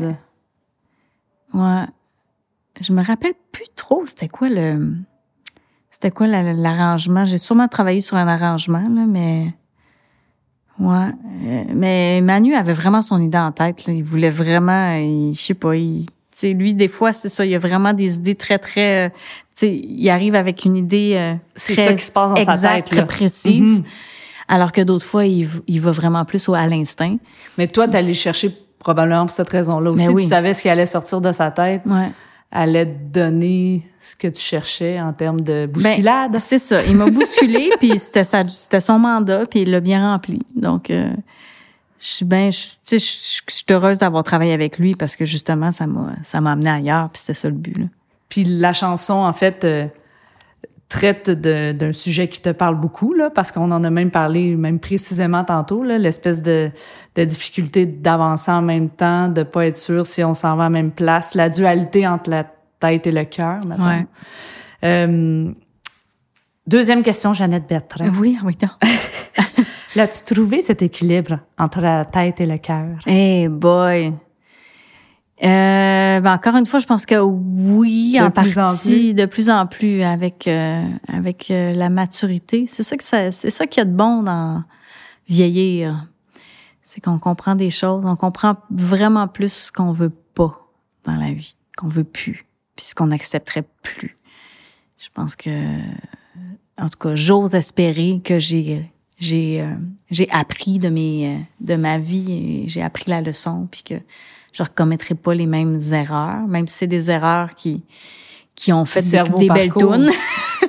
Mais, ça ça reste que c'est ça a été dur pour euh, c'est ça. C'est des, des moments difficiles, mais ça fait partie de la vie. On en a tous. Hein. C'est à différents niveaux. Tu sais, des fois, ça se passe euh, au niveau du cœur, des fois, ça se passe plus au niveau de la tête, des fois, ça se passe plus au niveau du travail. Ou, tu sais, je veux dire, on a tous nos difficultés, la famille, les amis, là, tu sais. Fait que, bon. Mais je pense que c'est pour ça aussi que d'avoir d'avoir le fun, le talent d'écrire des tunes, ça fait de vivre des affaires comme ça. Oui, t'es pas tout seul à le vivre, tu le vis toi dans ton contexte avec les gens que ça concerne, mais c'est pour ça que ça interpelle les gens qui écoutent aussi, ouais. j'imagine. Oh oui, tout le monde se retrouve. Euh, ben, c'est sûr. Puis avec les années, comme, comme tu as commencé à le dire, là, parce que là, on est en 2016, c'est le sixième album. L'album qui suit, c'est l'album 20 en 2018, euh, qui est dans le fond, euh, tu t'es permis de revisiter quelques chansons de ta discographie. Ouais. Euh, fait que entre 2016 et 2018, il y a seulement deux ans, mais tu sentais déjà donc qu'il y avait un, un, pas un épuisement, mais un, un break créatif, disons, puis euh, avec ces remises en question là, euh, que tu, pour ça que j'ai que tu sentais que je voulais quand même euh, sortir quelque chose, mais j'avais j'étais en, en, panne d'écriture, fait que j'ai la seule chanson que j'étais capable d'écrire, c'est Le Loup, mm-hmm. qui est la seule chanson originale de, de Vin. Mais c'est touchant parce que on dirait que ce que la chanson raconte peut avoir un lien avec le vécu de ce moment-là. En effet, ça peut. ça peut. Mais euh, ouais, puis ça, tu vois, c'est un album que j'ai fait vraiment sans prétention, avec un très, très petit budget. Puis, euh, c'est l'album, tu sais, que je te dirais que je réécoute avec le plus de plaisir. Hmm. C'est le plus proche dans le temps aussi, faut dire. Ouais. Ce qui est souvent le cas, celui qu'on préfère écouter, c'est celui qui est le plus proche de nous. T'as raison. Mais je comprends quand même, j'y enlève rien, là. C'est un, un super bel album, mais il doit avoir une signification vraiment particulière pour toi parce que tu es quand même allé piger vraiment dans les six autres albums. C'est ce que je voulais. Je voulais vraiment qu'il y ait des chansons de chacun des disques. Puis est-ce que c'était, tu tu l'as dit tantôt, c'était une volonté de faire ça simple, de faire ça épuré, puis ça s'entend. Tu sais, les tempos sont smooth, ça berce à souhait ton univers. Euh, il y a quelques changements quand même marqués. Il y a des chansons que tu as changé carrément de pas de tempo, mais disons qui étaient plus carrées en 4-4, ce qu'on entend le plus souvent, puis que tu as tourné en ternaire avec une espèce de feeling plus valsé, si je peux dire ça euh, un peu euh, vulgarisé comme ça. Mais la manière que c'est fait, c'est super bien soigné. C'est, je trouve que la force en fait de cet album-là, est au niveau de la voix. Ce que je veux dire par là, c'est que, tu sais, tu disais tantôt, ta voix a toujours été ce qu'elle est, mais elle a quand même évolué avec les années, puis c'est normal. T'en as chanté des tunes, puis t'en as fait des shows, puis t'en, tu sais. Alors, c'est sûr que de ramener sur cet album-là, en 2018, des chansons composées ou sorties en 98 ou en 2000 ou en 2001, tu chantes pas de la même manière. Ben non. Fait que je trouve que ta densité vocale, apporte vraiment aux chansons. Puis ce que ça fait, c'est que ça met de l'avant la voix, mais aussi les textes. Ben oui. Ben oui, parce que j'ai, j'ai, j'ai, comme compris des choses en 20 ans. Surtout au niveau de l'interprétation, tu sais. C'est-à-dire? Ben c'est moins cérébral, tu sais. Mm. Avant, je, chantais plus avec ma tête, là, je chante plus avec mon cœur, tu sais. Ouais, je comprends. Fait que, puis il y a un, il y a un côté plus, je laisse aller plus, tu sais, dans la, c'est ça, dans, dans tout n'a pas besoin d'être super au temps. Là, je, je traîne des syllabes, c'est ça. Là, c'est pas carré, c'est moins carré. Avant, je, je réécoute mes premiers disques puis je me rends compte à quel point je, je me mettais... Euh, Un format, peut-être? Ouais. ouais. C'est comme si euh, ben, la chanson, c'est ta ta ta ta ta ta ta ta ta ta ta ta ta ta ta ta Tu peux pas faire ta ta ta ta ta ta. Tu sais, c'est comme s'il fallait vraiment que ça soit sur le beat, super précis, puis tu sais, fallait que ça soit c'était comme chirurgical quasiment comme façon de chanter. Alors que 20, ben là, c'est vraiment, vraiment laid back. Là. Puis parce que je suis plus comme ça aussi live. Ça ressemble plus à un album live, je te dirais. Ouais. Puis c'est euh, c'est une réalisation autonome, tu l'as dit tantôt. Fait que là, c'était vraiment la première fois que tu faisais ça. Tu avais toujours euh, co-réalisé, était très impliqué au niveau de, de toutes les étapes finalement de la production de l'album, mais là, réaliser, là, avais-tu comme la chienne? Oui, c'était un peu vertigineux, mais tu sais, euh, c'est pour ça que je voulais garder ça simple, parce que mhm. je me sentais pas... Euh, tu sais, même si j'ai quand même pas mal d'expérience, euh, je, je voulais, euh, je voulais pas m'embarquer dans quelque chose de trop complexe. Quoique, tu sais, ça fait Mais toujours paraître. fait? Ou c'était de toute façon pas ça que tu voulais? Mais c'est pas ça que je voulais. Je voulais garder ça bien simple, tu sais, ukulélé, euh, guitare. Ukulélé. Il y en a oui, sur quelques hein? Il y a beaucoup de ukulélé. je suis mis à triper sur le ukulélé. Euh, puis non, écoute, euh, c'est ça, c'était dans l'esprit, euh, tu sais, Sufjan Stevens, l'album Karen Lowell. euh, J'ai écouté beaucoup de José Gonzalez, euh, tu sais, des, des trucs vraiment plus euh, folk, euh, euh, épurés. Épuré, euh, je pense tu sais, que c'est vraiment le mot, là. Mais en ayant quand même un côté atmosphérique, tu sais, Ouais. Mais en gardant ça en tête. Ouais. Même si c'était une, une auto-réalisation, t'étais quand même pas tout seul en studio. A- J'étais avec ouais, je, ben Christian Adam Ouais. Gilbert qui m'a beaucoup aidé, épaulé. avec euh, qui tu avais déjà travaillé dans le Voilà. passé, qui lui, euh, au niveau de la prise du son du mix, right? Ouais. Puis ça, souvent, on en parle moins, mais c'est des gens vraiment importants là, quand Ouais. on enregistre en studio. Mais il est là tout le temps. Ben c'est ça. notre, en fait, c'est euh, l'importance d'avoir le bon micro à bonne place, euh, placé, euh, euh, tu sais, dans le studio au bon endroit. Puis là, toi, t'es là, t'enregistres, tu fais, tu fais tes affaires, tu juges si t'as ta take ou non, t'en refais, tu refais. Mais après ça, une fois que tout est enregistré, de nettoyer tout ça, de faire que ça sonne bien, que personne pile sur personne, que, Ouais. tu sais, c'est, des, des gens qui sont plus dans la technique, Ouais. mais en même temps tellement important sur le résultat final. Tu sais, ça, c'est c'est précieux quand même, quand, Ouais. surtout quand tu réalises.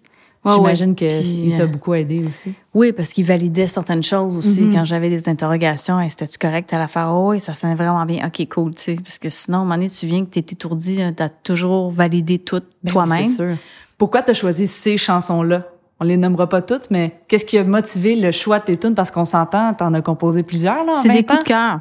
Coup de cœur. Ouais, c'est toutes les chansons. Ben, tu sais, il y y, avait- il y avait des évidences. Sais, peu importe, La Lune est au ciel aujourd'hui, c'est des chansons qui ont été in- importantes dans mon euh, dans mon parcours. Fait que je voulais les, je voulais les conserver, je voulais les mettre là-dessus. Pas nécessairement parce que c'est des coups de cœur, mais parce que c'est des chansons importantes. Ouais, je comprends. Euh, le temps presse, ben c'est c'est c'est une chanson, tu sais, qui a été euh, qui était que c'est celle qui a eu le plus de transformation, je te dirais, parce qu'elle a, hein? j'ai changé des accords majeurs pour des mineurs, puis Mais le temps presse, le temps, le temps presse plus, là. non non c'est dans, ça. Dans, dans cette, dans, dans cette version-là. là. Ouais, avec des chorales de voix puis tout ça. Fait Ben justement, parce que moi, la, la première fois que j'ai entendu le temps presse version originale, je me suis dit, boy, qu'est-ce qui se passe? Ça prend trop de Red Bull.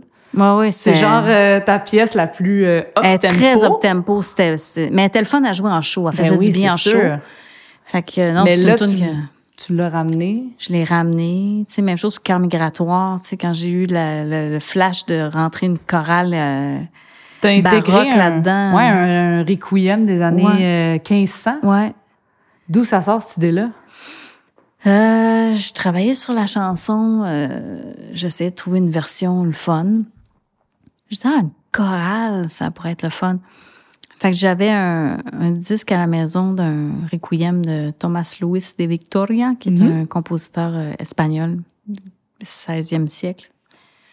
Puis euh, je l'ai juste mis euh, dans mon lecteur, puis je me suis mis à rouler euh, les accords du bridge, tu sais, sur toutes les tunes. J'ai j'ai laissé rouler le disque au complet en roulant tout le temps les mêmes accords. God! Puis à un moment donné, Ça, ça l'a fait. ça c'est comme si la chorale chantait sur ma tune puis c'était tellement weird le moment où ça s'est passé j'étais toute seule dans mon salon j'ai quasiment pleuré Ben, j'imagine. j'ai fait ok wow ok ça, ça fit tout le C'était parfait, le tempo, les accords. tout le- fait que donc ben fait que là j'ai j'ai j'ai j'ai j'ai quand même un petit peu gossé dedans là pour que ça pour la- le magnifier encore plus mais j'ai j'ai pratiquement rien changé. Qu'est-ce que tu veux dire, gosser comme?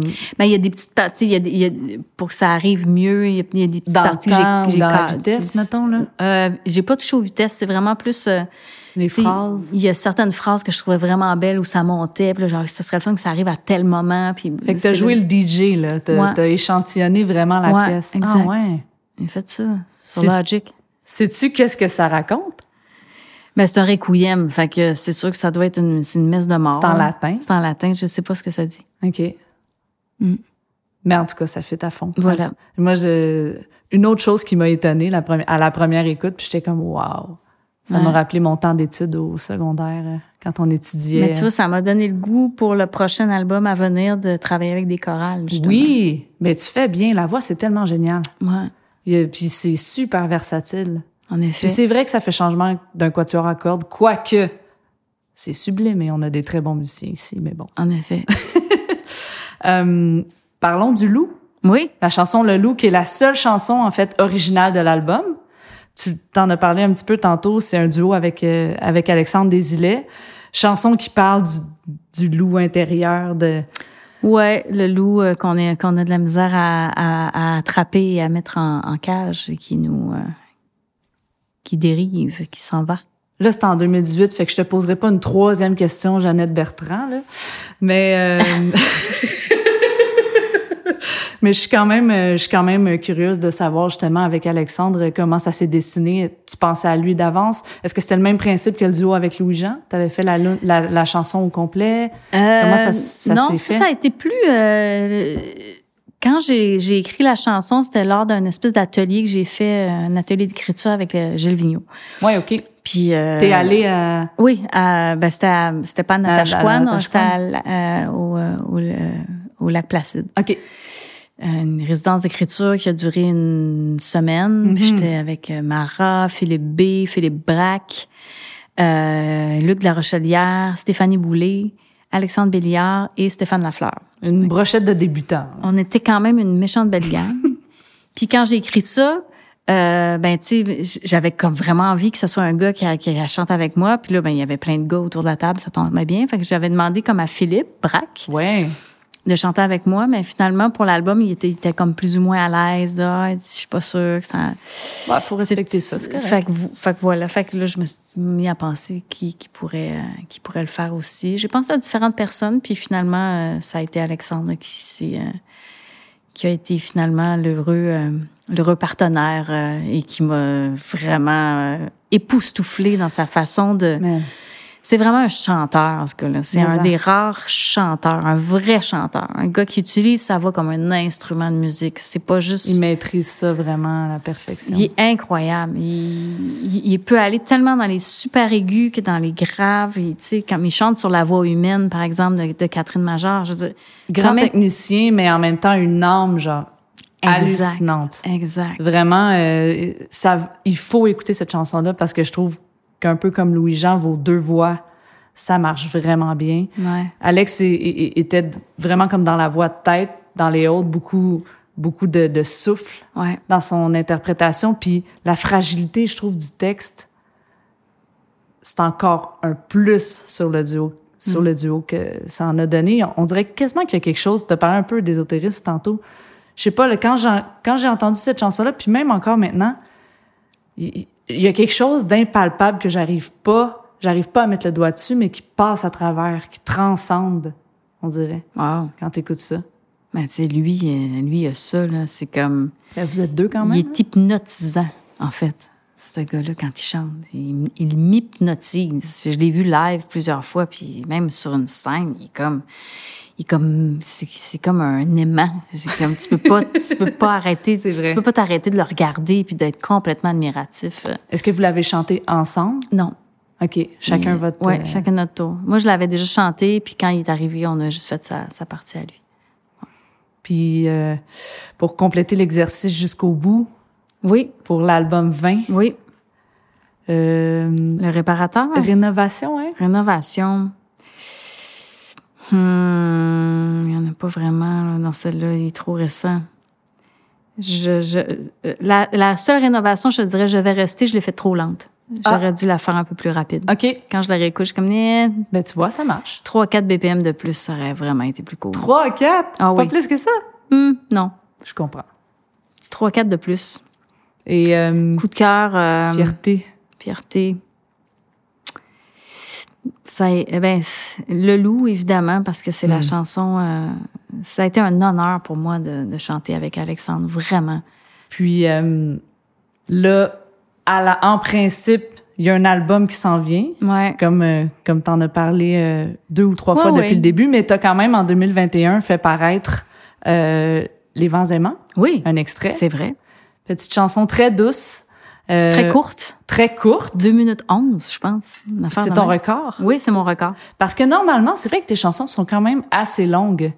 Euh, mais de moins en moins, là, je me surprends à faire des chansons de moins en moins. On dirait que je vais right to the point. Mais tu sais quoi, on, on, s'auto, euh, je veux pas dire censure, c'est pas le bon mot, mais on comment on s'auto-cadre à un moment donné avec à force d'écrire des chansons puis de composer des musiques. du montage en direct. finis par comprendre c'est quoi une structure efficace. Ouais. Puis euh, tu sais que c'est inutile que ça prenne trois minutes avant que le premier refrain arrive. Anyway, de toute façon, les gens après 30 secondes, ils switchent la tonne. Fait que c'est bon, sûr que ça c'est le côté un petit peu euh, TikTok moins stimulant. Ouais, c'est ça le côté TikTok. Hey, c'est bon ça, je vais l'emprunter, je te, te l'emprunter. Tu me l'emprunteras. Mais euh, donc, Les Vents aimants, c'est super sweet. Euh, beau petit hook mélodique, euh, guitare-voix, euh, tout à fait dans le ton de de ce que plus dans le ton de, de plus dans le ton de l'album 20 ouais mais euh, je veux pas faire de mauvais jeu de mots avec le vent mais je vais en faire un pareil là euh, on m'a soufflé à l'oreille il y a quelque temps que ça irait un peu ailleurs ce qui s'en vient ouais qu'est-ce que ça veut dire? Ben, j'ai goût d'expérimenter encore. Les chorales? Les chorales, beaucoup d'instruments classiques. Ça va être, euh, ouais, c'est pour ça que je travaille avec Vincent, qui est, mm-hmm. Qui est un gars qui fait beaucoup de musique de théâtre aussi. Ouais. Qui a fait un magnifique album sous le nom de Mille Mille, qui est un disque sur lequel justement il y a beaucoup d'arrangements euh, classiques. Donc, euh, ouais, ça s'en va plus vers ça, je te dis. Est-ce qu'au point de délaisser un peu la guitare, que tu puisses être supporté que par des instruments classiques ou jusqu'à euh, présent, peut-être pas tant? Il y a toujours un peu de guitare quand même, ouais, ça fait partie de moi. Et même du ukulélé. C'est-tu vrai? Ah oui, le ukulélé. Ah, il n'y a pas décroché encore, lui. Non. Il y a quelques machines aussi. Tu sais, non, ça va être ça va être différent, mais je, je, je suis assez contente. Jusqu'à maintenant, les, les chansons me, me, me je suis super curieuse. Me rendent bien fière. En tout cas, je, tu piques ma curiosité pour, euh, pour ce qui s'en vient. J'ai vraiment hâte d'entendre ça. Peu importe ce sera quand. Ça risque d'être ouais, l'automne 2022, d'après moi. Pas bien avant ça. Là. Puis il y a aussi le chocolat. Oui. C'est quoi ça, le chocolat? C'est le moment pub promo du balado. C'est euh, ben dans mon dans ma période où euh, j'avais plus d'idées et que j'étais en remise en question et que j'avais j'avais plus d'inspiration pour écrire, euh, j'avais quand même besoin de faire quelque chose parce mm-hmm. que je peux pas juste rester chez nous à tourner en rond puis à me morfondre et à avoir de la peine. Donc j'ai décidé de me lancer et de partir une petite compagnie de chocolat chaud parce que moi, je bois pas de café dans la vie. J'adore le chocolat chaud. Je me fais des chocolats chauds tous les jours, même en été. Ce matin, j'en ai bu un, par exemple, et pourtant, il fait 28. euh, mais les gens qui aiment le café boivent des cafés l'été. Mm-hmm. Fait que c'est la même chose. Ah ben oui, moi, je suis convaincue. Hein, si les gens associent le chocolat chaud avec ah c'est faut que tu prennes ça l'hiver en revenant du ski, non. Ben non, mais ben non. tu peux prendre ça n'importe quand. Mais là, tu sais, tu prends pas juste de la de la poudre de Nesquik puis tu mets ça dans des sachets ben tempés, euh, c'est plus compliqué que ça là. Oui oui, ben c'est moi qui les fabrique. Euh, donc c'est vraiment, je fais les, c'est des, c'est des recettes que j'ai euh, que j'ai euh, élaborées, élaborées et peaufinées. Euh, donc c'est vraiment cacao avec du chocolat noir ou au lait, dépendamment des sortes, que je broie, que j'assemble, que je mets un petit peu de sucre, mais pas beaucoup, puis je rajoute des épices dépendamment des, des parfums. Là. Soit qu'il n'y a, a, pas d'épices ou des fois il y a des épices. C'est vraiment cool. Ouais, c'est le fun. Puis on peut acheter ça où? Ben, il y a différents points de vente. Il y a une cinquantaine de points de vente à travers le Québec, mais sinon, il faut aller sur le site succhoco.com, donc S-U-K-C-H-O-C-O.com. Puis là, il y a un onglet point de vente. On peut commander aussi sur Internet. C'est moi qui vais vous faire votre petit paquet et qui va l'envoyer. cool. Ben oui, ça me... Tu sais, je m'accomplis dans, dans quelque mm-hmm. chose d'autre que juste la musique. Donc, on est arrivé à la fin de ta vie discographique pour l'instant. Mm-hmm. euh, Juste avant de te remercier pour euh, tes anecdotes sucrées, disons ça comme ça, je, je, te propulse dans la section quiz. Ah, il y a une section quiz? Absolument, parce que moi, je le répète chaque fois, j'adore les quiz dans la vie. Et j'en ai concocté un pour le concept du balado d'un album à l'autre. Alors, le titre du quiz est Connais-tu tes perles? Connais-tu tes perles? Qu'est-ce qu'une perle? Ouais toi qui travailles avec Gaël. Euh, une perle, c'est un extrait de texte que je trouve particulièrement bon, beau, joli, ah, touchant, euh, riche, peu importe les, bons, les bonnes caractéristiques. Puis là, il faut falloir que je te nomme la chanson C'est super de laquelle simple. Exactement. Donc, il n'y a qu'une seule question à mon quiz. À quelle chanson appartient cette perle? D'accord. Prête? Oui. Perle numéro un. Se souvenir d'un frisson, c'est le laisser Ben monter. c'est souvenir, Se souvenir des, pas- des passions n'est jamais du passé. Quand je redis ton nom, je n'ai rien oublié. Mhm. Chanson Souvenir, texte écrit par Dave Richard. Très joli bout de Ouais. texte, très fort. Un des rares textes que j'ai pas écrit dans ma discographie. Donc, euh, ouais. Très beau texte de Monsieur Dave Richard. Ça fit à fond avec l'ensemble de tes textes. Euh, dans le fond, tu as, eu l'occasion de pouvoir euh, mettre en musique ce texte-là. Ouais. Euh, comment, en fait, ça s'est passé, ce- cette rencontre-là? Mais Dave travaillait beaucoup avec Laurence Ellie. Oui. Euh, et Qui a Dave est- chanté sur euh, plusieurs Voilà. de ses albums. Puis qui était un bon ami de Sylvie Paquette aussi, qui Mhm. est une amie à moi. Donc, euh, on se voyait dans des soupers, dans plein de trucs. Puis je savais qu'il écrivait des beaux textes. Fait qu'à un moment donné, il me dit, ah, j'aurais peut-être un texte à te proposer. Puis moi, je suis plus ou moins chaude à l'idée qu'on me propose des textes parce que, je- tu sais, je- j'écris mes textes moi-même. Ouais. J'ai pas Ouais, besoin ouais, d'auteur euh, ou d'autrice. Mais bon, je me suis dit, OK, ben, tu shoot, on verra bien. Puis il m'a, proposé ce texte-là. Fait que, Et ça marche à fond. et il y a une musique qui est montée, puis bon, voilà, je l'ai, finalement mis euh, sur un disque. Perle numéro 2. Perdre l'ivresse sous les grains du sablier, le doute dans la voix la pa- et la paresse finira par gagner ce qu'il reste de toi et moi. Et C'est joli, non? ouais, L'effritement du temps. Ça prend de la maturité pour écrire ça. c'est pas sur des cendres de nous, ça? La musique de ton absence. Ah, c'est le même album, par exemple. Perle numéro 3. Oui. Je ne suis plus rien, je ne suis plus moi. Je n'ai que de l'eau sous les doigts. Je n'ai plus rien, je n'ai plus toi. La marée monte et m'emportera. Ça, c'est mon bateau. Mon bateau, diaporama. Ouais. C'est le fun, euh, l'utilisation de, de champs lexical ou de, je sais pas, combiner deux univers pour vouloir appuyer un propos. Mm. Quand tu as à, à- à dire quelque chose, est-ce que tu cherches par dépit à l'illustrer d'une manière différente ou ça devient spontanément, ah là, ça a donné que mon bateau, c'est ça qui est sorti pour ce que je voulais dire, mettons? Ouais, parce que ben, en plus, ça, c'est une chanson que j'ai écrite quand, quand j'avais euh, accès à un petit chalet sur le bord du fleuve à Sainte-Luce-sur-Mer. Donc, euh, j'étais entourée d'eau. euh, Directement Je voyais inspirée, des là. bateaux passer sans arrêt. Fait que Ben oui. ça allait de soi là, que j'écrive une chanson avec cette, cette, Thématique. cette thématique euh, du, du bateau et de l'eau. Ouais. Perle numéro 4. M'endormir à ta voix, tes bras comme des branches enroulées à mes hanches en arbre de soie. Ouais, c'est beau ça. hein? C'est sur Forêt, ça. Exact. Sur l'album La pluie entre nous. Ouais. Très poétique. Le Ouais. jeu des sonorités aussi. Ouais, j'aime bien, euh, tu sais, les, les- des bras comme des branches enroulées à mes hanches. En arbre de soie. Endormir à ta voix, tes Ouais. bras comme des branches enroulées à mes hanches en arbre de soie. Mm. C'est- C'est vraiment... Tu l'entends en musique juste en lisant la phrase, je trouve. Mais l'image est super puissante. Bravo. Merci. Merci. Euh, J'en ai une euh, en extra, mais pas besoin de commenter quoi que ce soit. C'est juste, pour moi, euh, chaque fois que je l'entends, ça me fait le même effet. C'est super fort. C'est tout court. Freiner mon élan quand je compose ton numéro. Ouais. Marcher droit. Chaque fois, ça me rentre dedans dans- de, de la même Mais manière. ça, ça parle à Ça- tellement de monde. Mais écoute, ça parle. C'est comme huit mots Ouais. qui veulent dire tellement, tellement de choses à l'intérieur. Ouais. Tu fais quoi quand tu trouves une phrase de même? Je sais pas. Je- ça vient, ça monte. Tant mieux, on les prend quand ils montent, ceux-là. Mais une fois qu'elle est sur le papier, Ouais. c'est comme, wow, Ouais. je touche à quelque chose, là. Ouais. Il y en a, il y en a une couple sur mon nouveau disque aussi, là, que je fais comme, OK, cool, ouais, je suis contente. Ça va bien. Mais t'as as réussi le quiz? bon, c'était pas si pire que Il y en ça? a juste une que j'ai pas réussi.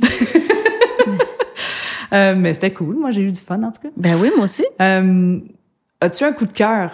Je garde toujours quelques secondes pour partager un Ouais. coup de cœur artistique, euh, quelque chose que tu aimerais nous partager. Ben écoute, je suis allée euh, la, cette, en fin de semaine, je suis allée au Centre Phi Oui, OK. voir euh, l'exposition Trois mouvements. J'avoue que j'ai vraiment trippé. Ça a vraiment été le fun. C'est basé sur quoi? Mais il y a différentes choses. Il y a, il, y a, il y a un côté en réalité virtuelle. Donc, tu as, la fameuse euh, Space, uh, Space Oddity. Mm-hmm. Uh, Space Odyssey. The I, non, International Spaceship, en tout cas, le ISS Experience. Là. Donc, tu es en réalité virtuelle. C'est comme si tu étais dans la navette euh, spatiale avec... Malade, hein? avec David Saint-Jacques, puis tout ça, puis les, autres astronautes qui sont là. C'est vraiment impressionnant. Tu es vraiment là, là. Tu es avec eux dans la station, là, avec ton casque de réalité virtuelle, puis tes écouteurs. Puis tu as tout le volet aussi vidéoclip. Euh, tu as un vidéoclip de de Alexandre Streliski, t'as Fouki, t'as mm. Dominique Fils-Aimé, t'as Daniel Bélanger, t'as Vincent Vallière. Euh, j'ai pas eu le temps de tous les voir parce qu'on est comme un peu pressé dans le temps. Ouais. Mais sinon, tu as d'autres. Euh, tu sais, as, un parcours à faire finalement avec différents. T'as un autre truc en réalité virtuelle qui est super poétique, là, qui est sur euh, l'histoire d'un.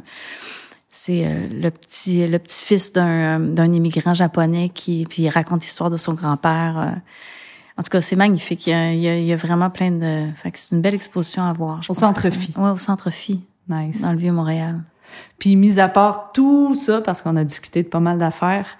Euh, Qu'est-ce que je t'envoie dans l'univers pour l'avenir?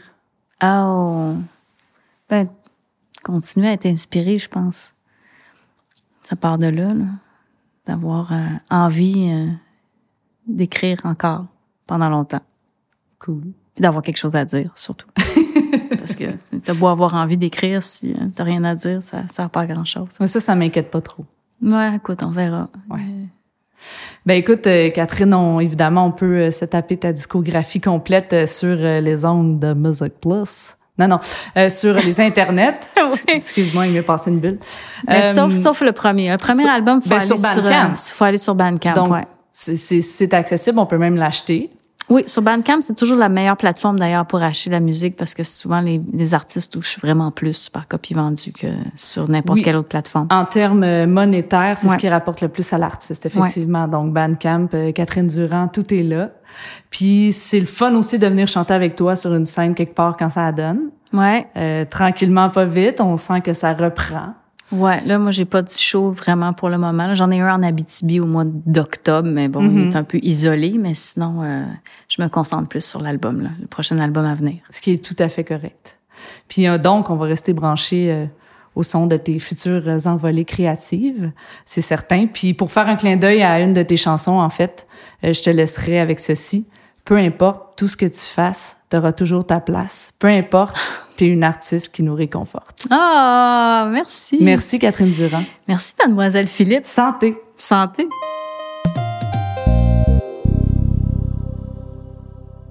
Malheureusement, l'exposition dont vient tout juste de nous parler Catherine a pris fin au début du mois de septembre 2021. Par contre, je suis convaincue qu'il y a plein d'autres expos super tripantes à découvrir au Centre Phi. Alors, je vous invite à aller visiter leur site Internet pour stimuler vos connaissances. Aussi, pour avoir toute l'info sur le huitième album de Catherine, prévu quelque part en 2022, suivez-la, suivez-nous. Je vais vous partager l'info dès qu'elle va être dispo. J'en fais une affaire perso. Alors voilà, c'est la fin pour vrai, la fin jusqu'à la prochaine fois. Soyez affamés, aimez la culture et partagez le talent d'ici. J'ai déjà plus qu'hâte de vous retrouver et d'ici là, pour réécouter le balado, me joindre ou laisser vos commentaires, c'est sur la page Facebook d'un album à l'autre que ça se passe. Lâchez-vous là si l'envie de partager ou de coter le balado sur votre plateforme d'écoute favorite se présente. Ce balado est enregistré à la fertile station Clip, prise de son Louis-Philippe Kennel, balancé par leur père Christian David. L'identité visuelle est conçue par l'esthétique Philippe Blain et je remercie le Conseil des arts du Canada de son soutien. Voilà, je suis Mademoiselle Philippe. On se laisse là-dessus. 3, 4.